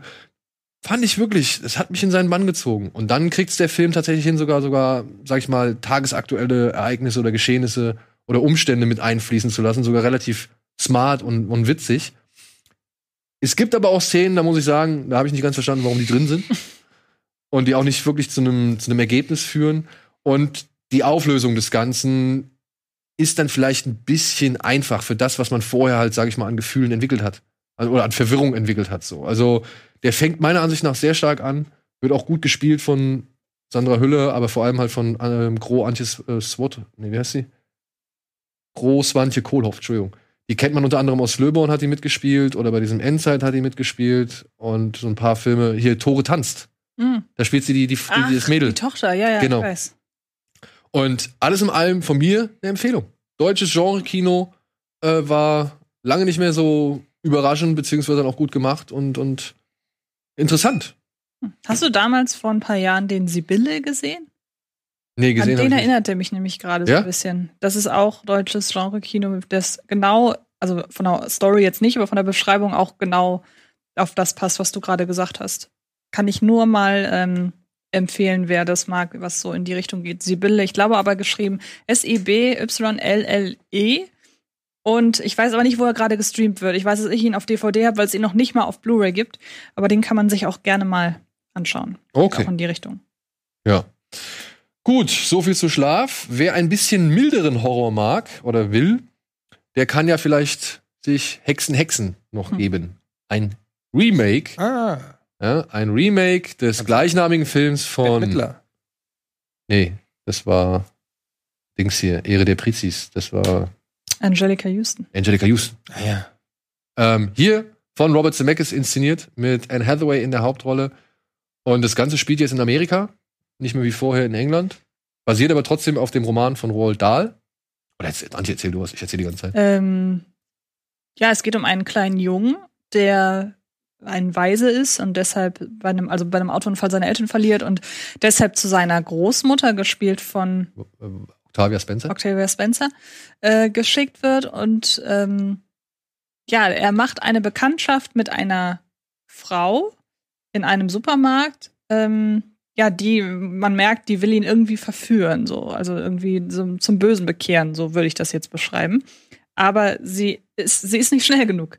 Und er, der, der Sohn, äh, beziehungsweise der Enkel erzählt seiner Großmutter davon, dass er eben diese Begegnung hatte. Und die weiß ein bisschen mehr darüber, dass es auf der Welt Hexen gibt. Und ähm, kurze Zeit später finden sich die beiden in einem Hotel wieder, wo eine ganz große Gemeinschaft an Hexen, angeführt von Anne Hathaway, äh, gerade einen Plan schmiedet, wie sie alle Kinder auf der ganzen Welt vernichten kann, indem sie sie mit einem Serum in Mäuse verwandelt. Und ähm, dann nehmen die Dinge ihren Lauf. Genau, dann nehmen die Dinge ihren Lauf. Das war doch der Film, wo die sich so dann die so die hat so kra- richtig krasse Masken damals. Das war super scary. Das war damals. super. Ich habe mir gerade gestern habe ich mir noch mal das Original angeguckt von Nicholas Rogue. Rogue, ja, dem Regisseur von Wenn die Gondeln Trauer tragen. Und ich finde, wenn man sich, wenn man sich das so anguckt, dann merkt man auch, dass das der Regisseur ist von Wenn die Gondeln Trauer tragen. Es gibt so eine, also diese Szene, die du meinst, da steht Angelica Houston halt genau wie Anne Hathaway halt beim ersten Treffen dieses Hexenkongresses, nenne ich es jetzt mal, äh, steht dann da und sagt halt so, so, ihr könnt euch jetzt all eurer Klamotten entledigen, eure Handschuhe und eure Schuhe und ihr könnt auch die Perücken abziehen, denn wie wir alle wissen, Hexen haben alle Glatzen und weil sie Perücken tragen müssen, kriegen sie schreckliche, schrecklichen Ausschlag auf der Glatze. Und dann gibt's diese Szene, da steht Angelica Houston da und zieht sich halt erstmal so ein Stück von ihrer Stirn nach unten. So. Und dann verharrt die aber so, weil die sich halt noch drei, vier Mal irgendwie ablenken lässt und mit ihrer Assistentin spricht. Und die hat die ganze Zeit ihren, ihren Stirnlappen so gesehen in der Hand. Das, das Bild äh, hat mich äh, auch geprägt. Ja. Kennt man bestimmt. Aber es ist schon eine krasse Maske. Ist schon eine krasse Maske. Ist von Jim Henson mit äh, produziert worden damals. Also. ja. Und jetzt kommt halt das Remake von Robert Zemeckis das, daher, was meiner Ansicht nach vor allem technisch punkten kann. Aber ansonsten nicht viel Neues macht, außer vielleicht das Ende so belässt, wie es im Roman einst war. wie es ja Roald Dahl ähm, ja gerne gehabt hätte. Es wurde wohl, wie ich das verstanden habe, mal mh, genau das gleiche Ende wie für das Remake auch für das Original inszeniert und wurde dann aber zugunsten der Familienfreundlichkeit, was jetzt irgendwie auch nicht so, Ey, dieser Film ist wirklich so irre. ja. Der ist so irre, denn der, Aber- der alte. Und da muss ich halt aber wirklich sagen, ich kenne das Original nicht, kenne aber die, die äh, markanten Bilder so, also das Bild gerade zum Beispiel. Und ich war dann doch überrascht, dass Robert Zemeckis ja irgendwie so ein so einen recht eckigen und kantigen Film einfach abliefert. So und finde ich wenig das abschleift, was andere Regisseure machen, damit sie ein breiteres Publikum erreichen. Also auch hier hat man eben, ja, das ist jetzt alles aus dem Computer und das sind keine Masken mehr und deshalb ist es vielleicht nicht ganz so, fühlt es sich nicht ganz so handgemacht an. Aber auch hier hat man eine Anne Hathaway und ihre anderen Darstellerinnen, die irgendwann ihre ja, ihre Haare sich abreißen, beziehungsweise ihre Gesichter die dann plötzlich ganz komische Klauen haben und äh, diese Füße, wo dann wirklich nur ein C irgendwie, ein ganz langer C vorne dran ist. Und dann reißt, es gibt Szenen, da reißt sie so ihren Mund auf. Das sieht fast aus irgendwie wie bei Venom, wo man dann irgendwie einmal so ihr, ihren kompletten, ihr komplettes Gebiss sieht. Das sieht auch alles, finde ich, durchaus gruselig aus. So jetzt dafür, wenn man bedenkt, dass es wahrscheinlich dann doch eher an Kinder gerichtet ist und an die Familie. Und da muss ich sagen, war ich dann doch überrascht, wie viel von besagten Ecken und Kanten einfach stehen geblieben sind. Und ähm, ja, der, der fühlt sich so, so ungehobelt an, auf Hm. eine positive Art und Weise. Auch wenn ich sagen muss, dass ich, dass der einen komischen Rhythmus hat, dass man nie genau weiß, wo im Film ist man eigentlich gerade. Also der Film könnte jederzeit, äh, hat man das Gefühl, könnte er in zehn Minuten vorbei sein oder noch zwei Stunden gehen. Also der hat, irgendwie man verliert so das Zeitgefühl. Und es passiert nicht Nee. so richtig viel, was ich persönlich teilweise aber wieder mochte, weil der Film beispielsweise auf sowas verzichtet wie so eine finale Endschlacht, wo dann irgendwie das letzte Drittel nur Ja. noch aus, aus äh, Kampf oder so besteht. Das hat der nicht. Also im Großen und Ganzen, ich mochte auch sehr Anne Hathaways Art. Ich weiß, die kann einem sehr, sehr schnell auf, auf den Geist gehen. Mir nicht. Ich mochte das, wie exzentrisch sie hier aufspielt. So drei Nummern over the top irgendwie. Wenn überhaupt. Ja, Wenn nicht sogar genau. noch mehr. Ähm, also ich, es ist jetzt für mich jetzt kein großes Highlight, aber ich war überrascht, dass dieser Film so, wie er jetzt rauskommt, dass der so rauskommt. Das hätte ich jetzt nicht gedacht von einem Studio wie Warner. Ja. Und ich würde gerne, kannst du dann gleich, bevor du was sagst, einmal gucken, ob die FSK dem jetzt eine, was die dem jetzt für eine Freigabe gegeben hat? Oh ja, könnte ich machen. Ja, ey, ich hab, weiß nicht, mich hat der Film relativ kalt gelassen. Ich fand, wenn etwas unheimlich oder schräg oder irre war, ähm, dann war das meistens per Zufall oder wirkte es so wie per Zufall. Weil Anne Hathaway, Anne Hathaway halt so aufdreht, dass sie halt schon hier und da einfach mal völlig gaga und irre wirkt. ja, und das auch schon in Kombination mit dem, mit den digitalen Effekten dann auch schon mal den richtigen Effekt erzielt. Mhm. Aber ich muss sagen, wenn da jetzt nicht diese Struktur wäre, die tatsächlich eins zu eins dem Nicholas Rogue-Film entspricht, weil ich finde halt gerade die Phase, wo der kleine junge Luke, so heißt er glaube ich im Original, wo der halt mit den Hexen konfrontiert wird und bis halt zum bis halt zum Finale, ähm, die fühlt sich da auch genauso merkwürdig an. Wo du, wie du gesagt hast, Mhm. man weiß nicht, wo man so gerade ist. Ist man jetzt irgendwo im zweiten Akt? Ist man jetzt kurz vorm Finale? Kommt da jetzt noch irgendwie drei Stunden Film hinterher? Und das finde ich ist beim Original wie halt auch bei dem Robert, Robert Zemeckis Film vorhanden. Nur der Robert Zemeckis Film braucht dann irgendwie noch 10 oder 20 Minuten mehr. Mhm. Und Das habe ich halt nicht ganz verstanden. Ähm, ja, und ansonsten kann ich nicht viel mehr so sagen. Die technischen Spielereien, er hat's halt drauf. Ja, aber auch da sechs. Was? ah nee, das ist der 1990er. Ach so. Was? Der hat eine 6? Ja, deshalb Die ist der Kids ja heute, so, die wachsen mit TikTok-Tanz. Deshalb ist der ja so auf. Die gefloppt. sind einiges gewöhnt.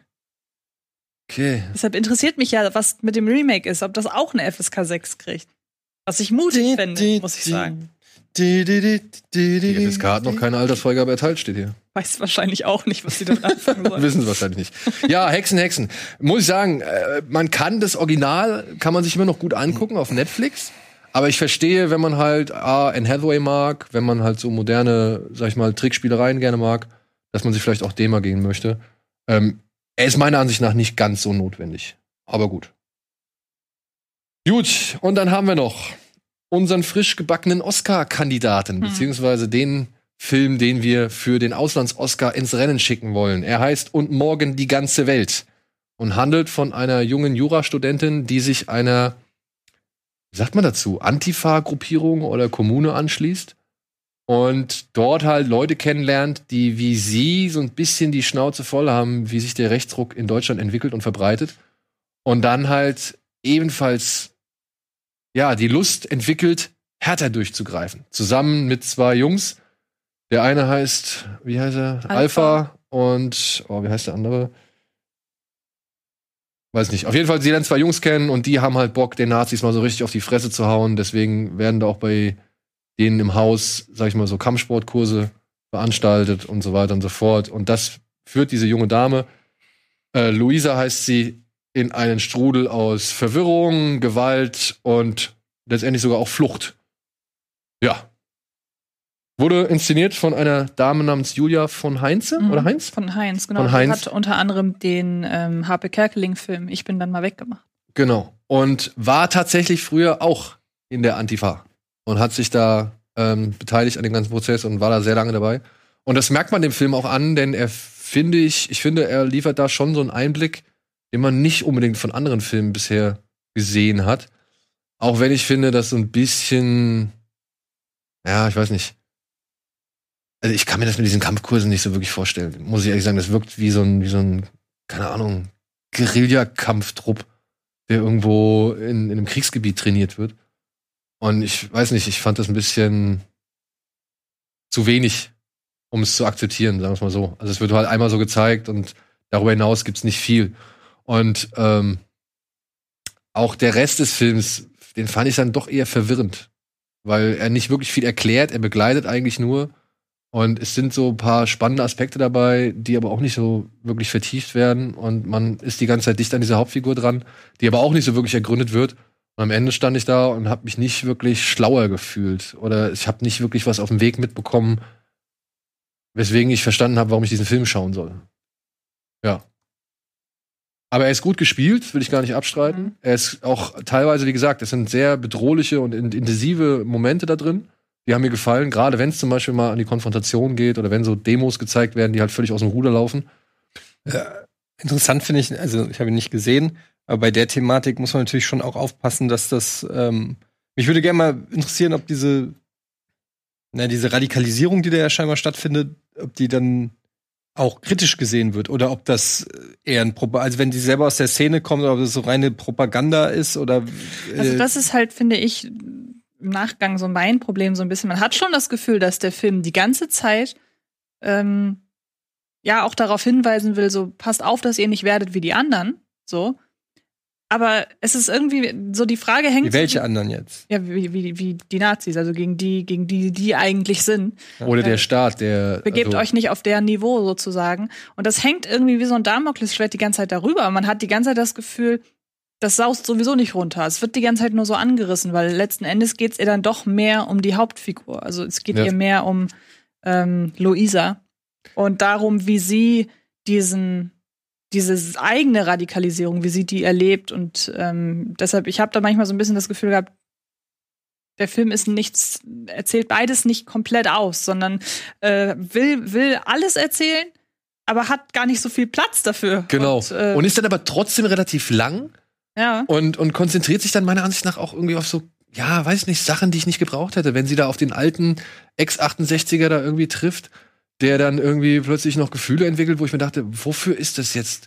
Wofür brauche ich das jetzt? Ja, ich habe so generell diese ganze Sache, dass man es auch wieder über den amorösen Aspekt irgendwie macht, dass sie halt die beiden Jungs kennenlernt und an, dass sie dann sofort sich auch in den einen verknallt und auch, dass es dann wieder darüber dann funktioniert, dass sie ihm äh, jetzt nicht hörig ist, aber ihn so faszinierend findet, dass sie auch für ihn dann anfängt, sich so zu radikalisieren. Da denke ich mir auch, warum müsst ihr denn wieder diesen amorösen Aspekt reinpacken, wenn ihr das einfach nur über die Sache erzählen Und da habe ich mir, ja, und da habe ich mir gedacht, vielleicht, weil das eben die einzige Stärke ist oder der größte Aspekt ist, der sie halt unterscheidet von eben all den anderen, von den Rechten oder was weiß ich. Hm.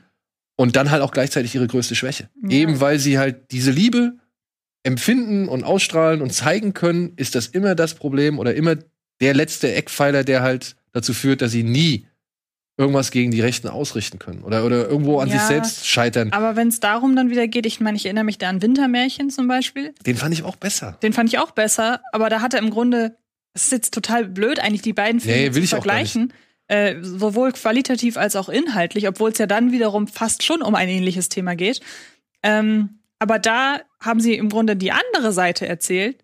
Und da ging es auch dann wieder darum, dass dann wieder das Amoröse dazu führt, dass man so handelt, wie man handelt. Und Ja. Hm. Gefühle stehen uns im Weg. Zu jeder Zeit. Ja.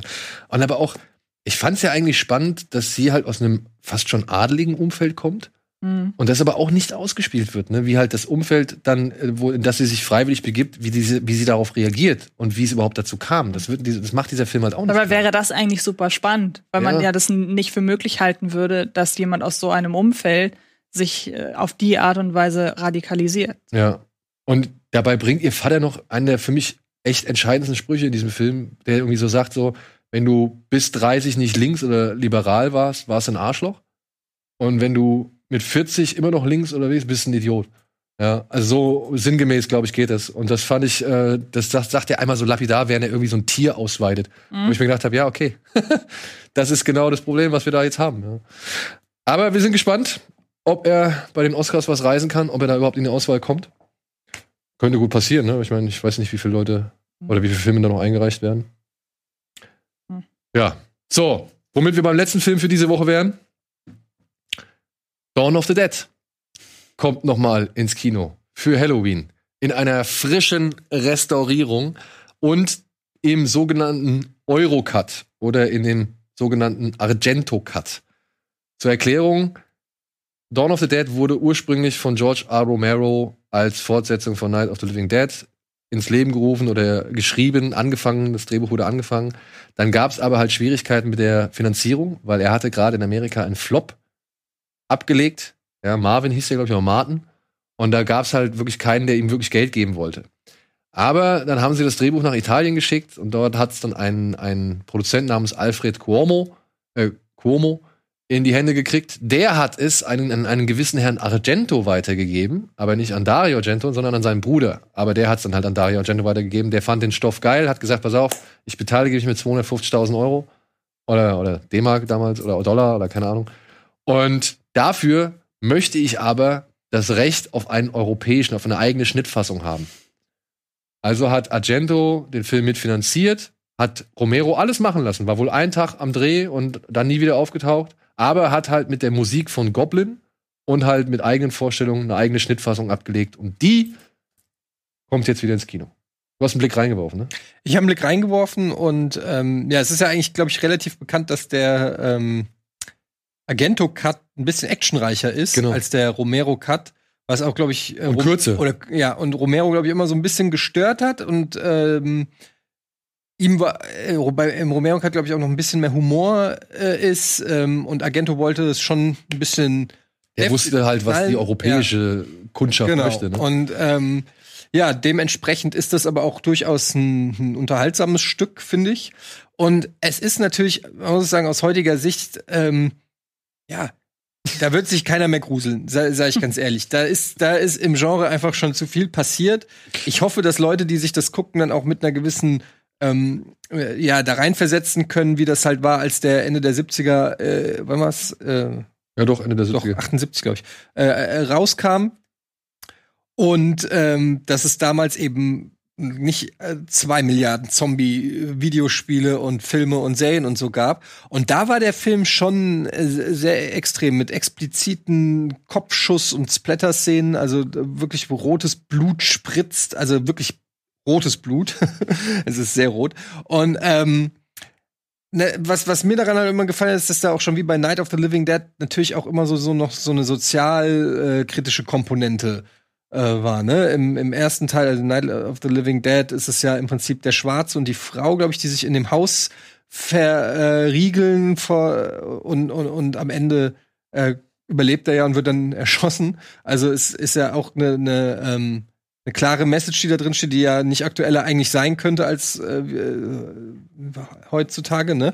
Und dann zum anderen, äh, und jetzt in dem Fall ist es natürlich auch so dieser, und das ist, der macht der Film aus heutiger Sicht nicht besonders subtil, ne? Dieser äh, Abgesang auf den Kommerz, auf den Kapitalismus, Zombies, die auf äh, Zeitschriften treten, auf Parfümflaschen, auf Dollarscheine, in einem Kaufhaus, wo alles kaputt ge äh, gemacht wird und alle sind hirnlos und laufen da durchs Kaufhaus. Im im Prinzip Black Friday. äh, Folge, ja? Also erkennt man da schon wieder, aber seiner Zeit voraus und ich muss sagen, der hat immer noch ein paar äh, Szenen. Ich muss äh, immer äh, die, die, die Szene am Ende, wenn er in den Hubschrauber noch geht, nachdem er sich erst überlegt, so ich bleib hier und dann so, ah, ich gehe doch mit. Das würde heute weggewatscht werden von Kritikern. Ist so ein bisschen komisch, ne? Also sie entkommt und er sagt, ich bleib hier und dann denkt er sich so, ah nee, doch nicht, ich komm doch mit. Einfach nur um so einen künstlichen Spannungsmoment aufzubauen. Aber ich weiß, es ist ein Klassiker, finde ich. Das muss man einfach gesehen haben. Die Chance, den noch mal in geiler äh, restaurierter Fassung im Kino zu sehen. Also ich habe ihn auch noch nie im Kino gesehen. Ne? Ich habe damals, glaube ich, auch wahrscheinlich wie du auch irgendeine schmuddelige Videokassette. Es war, also ich habe jetzt noch mal so ein bisschen in meinem Kopf zurückgerechnet.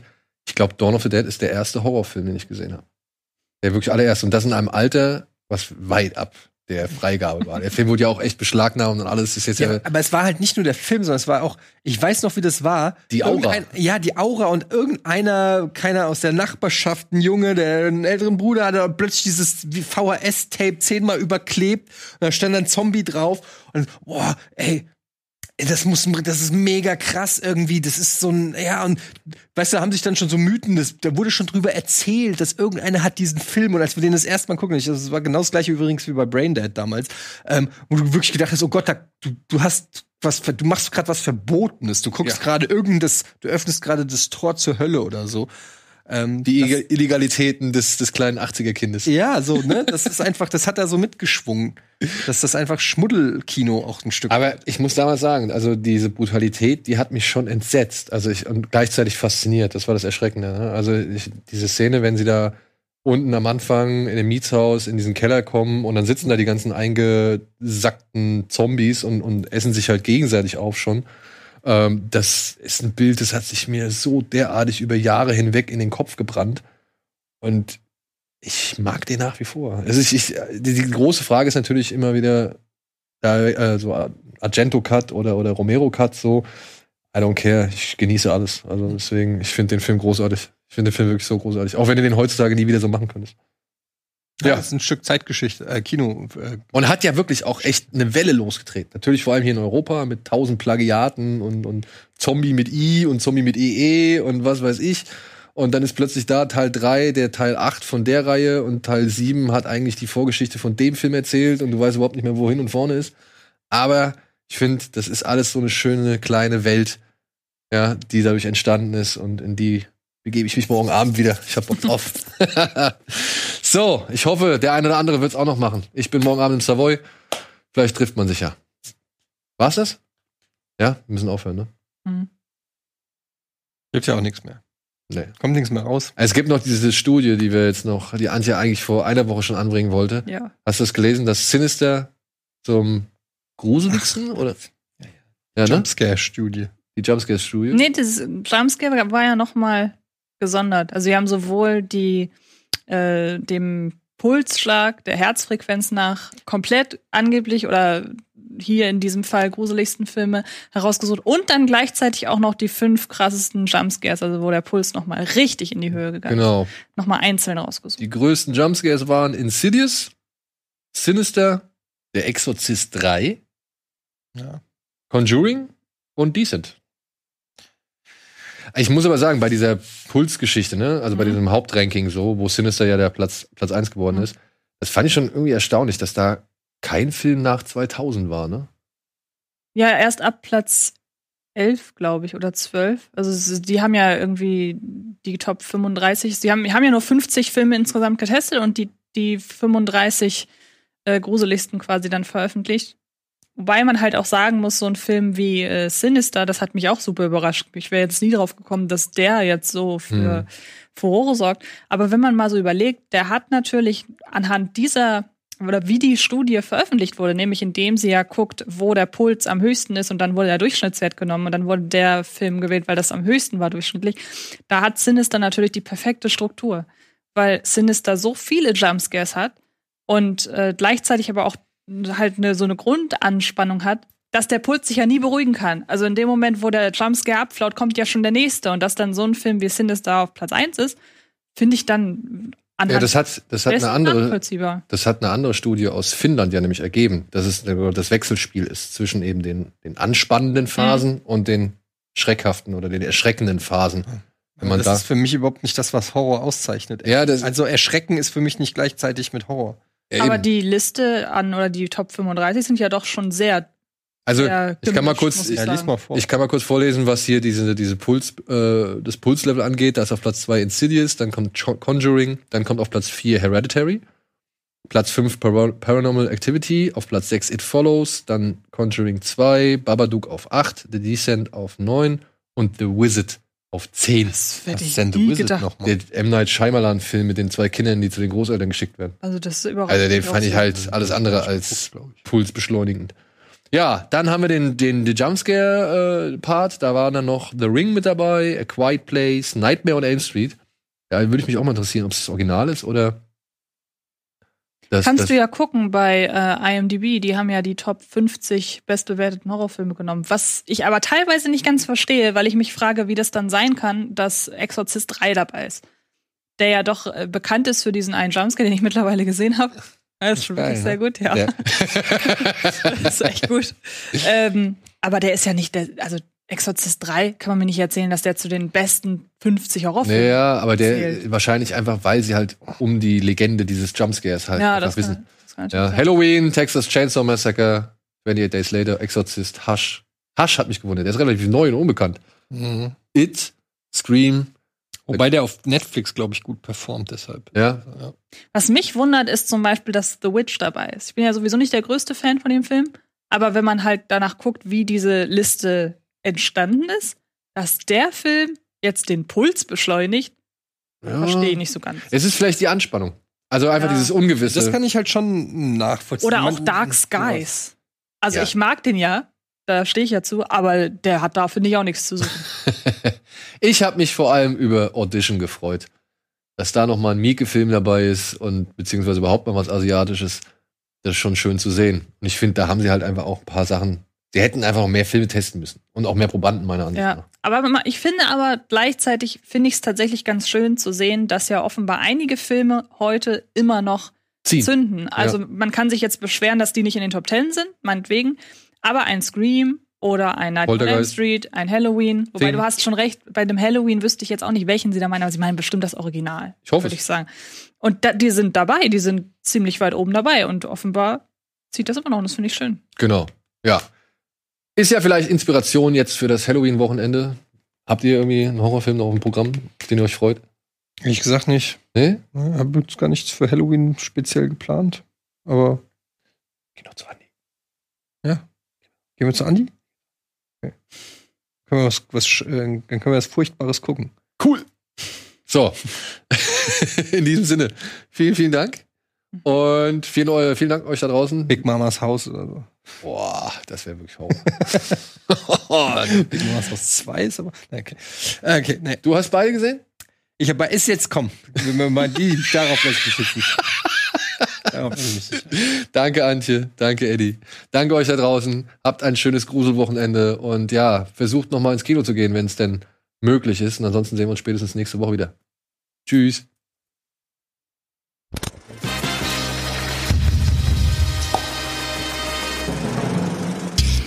Diese Sendung kannst du als Video schauen und als Podcast hören. Mehr Infos unter rbtv.to/kinoplus.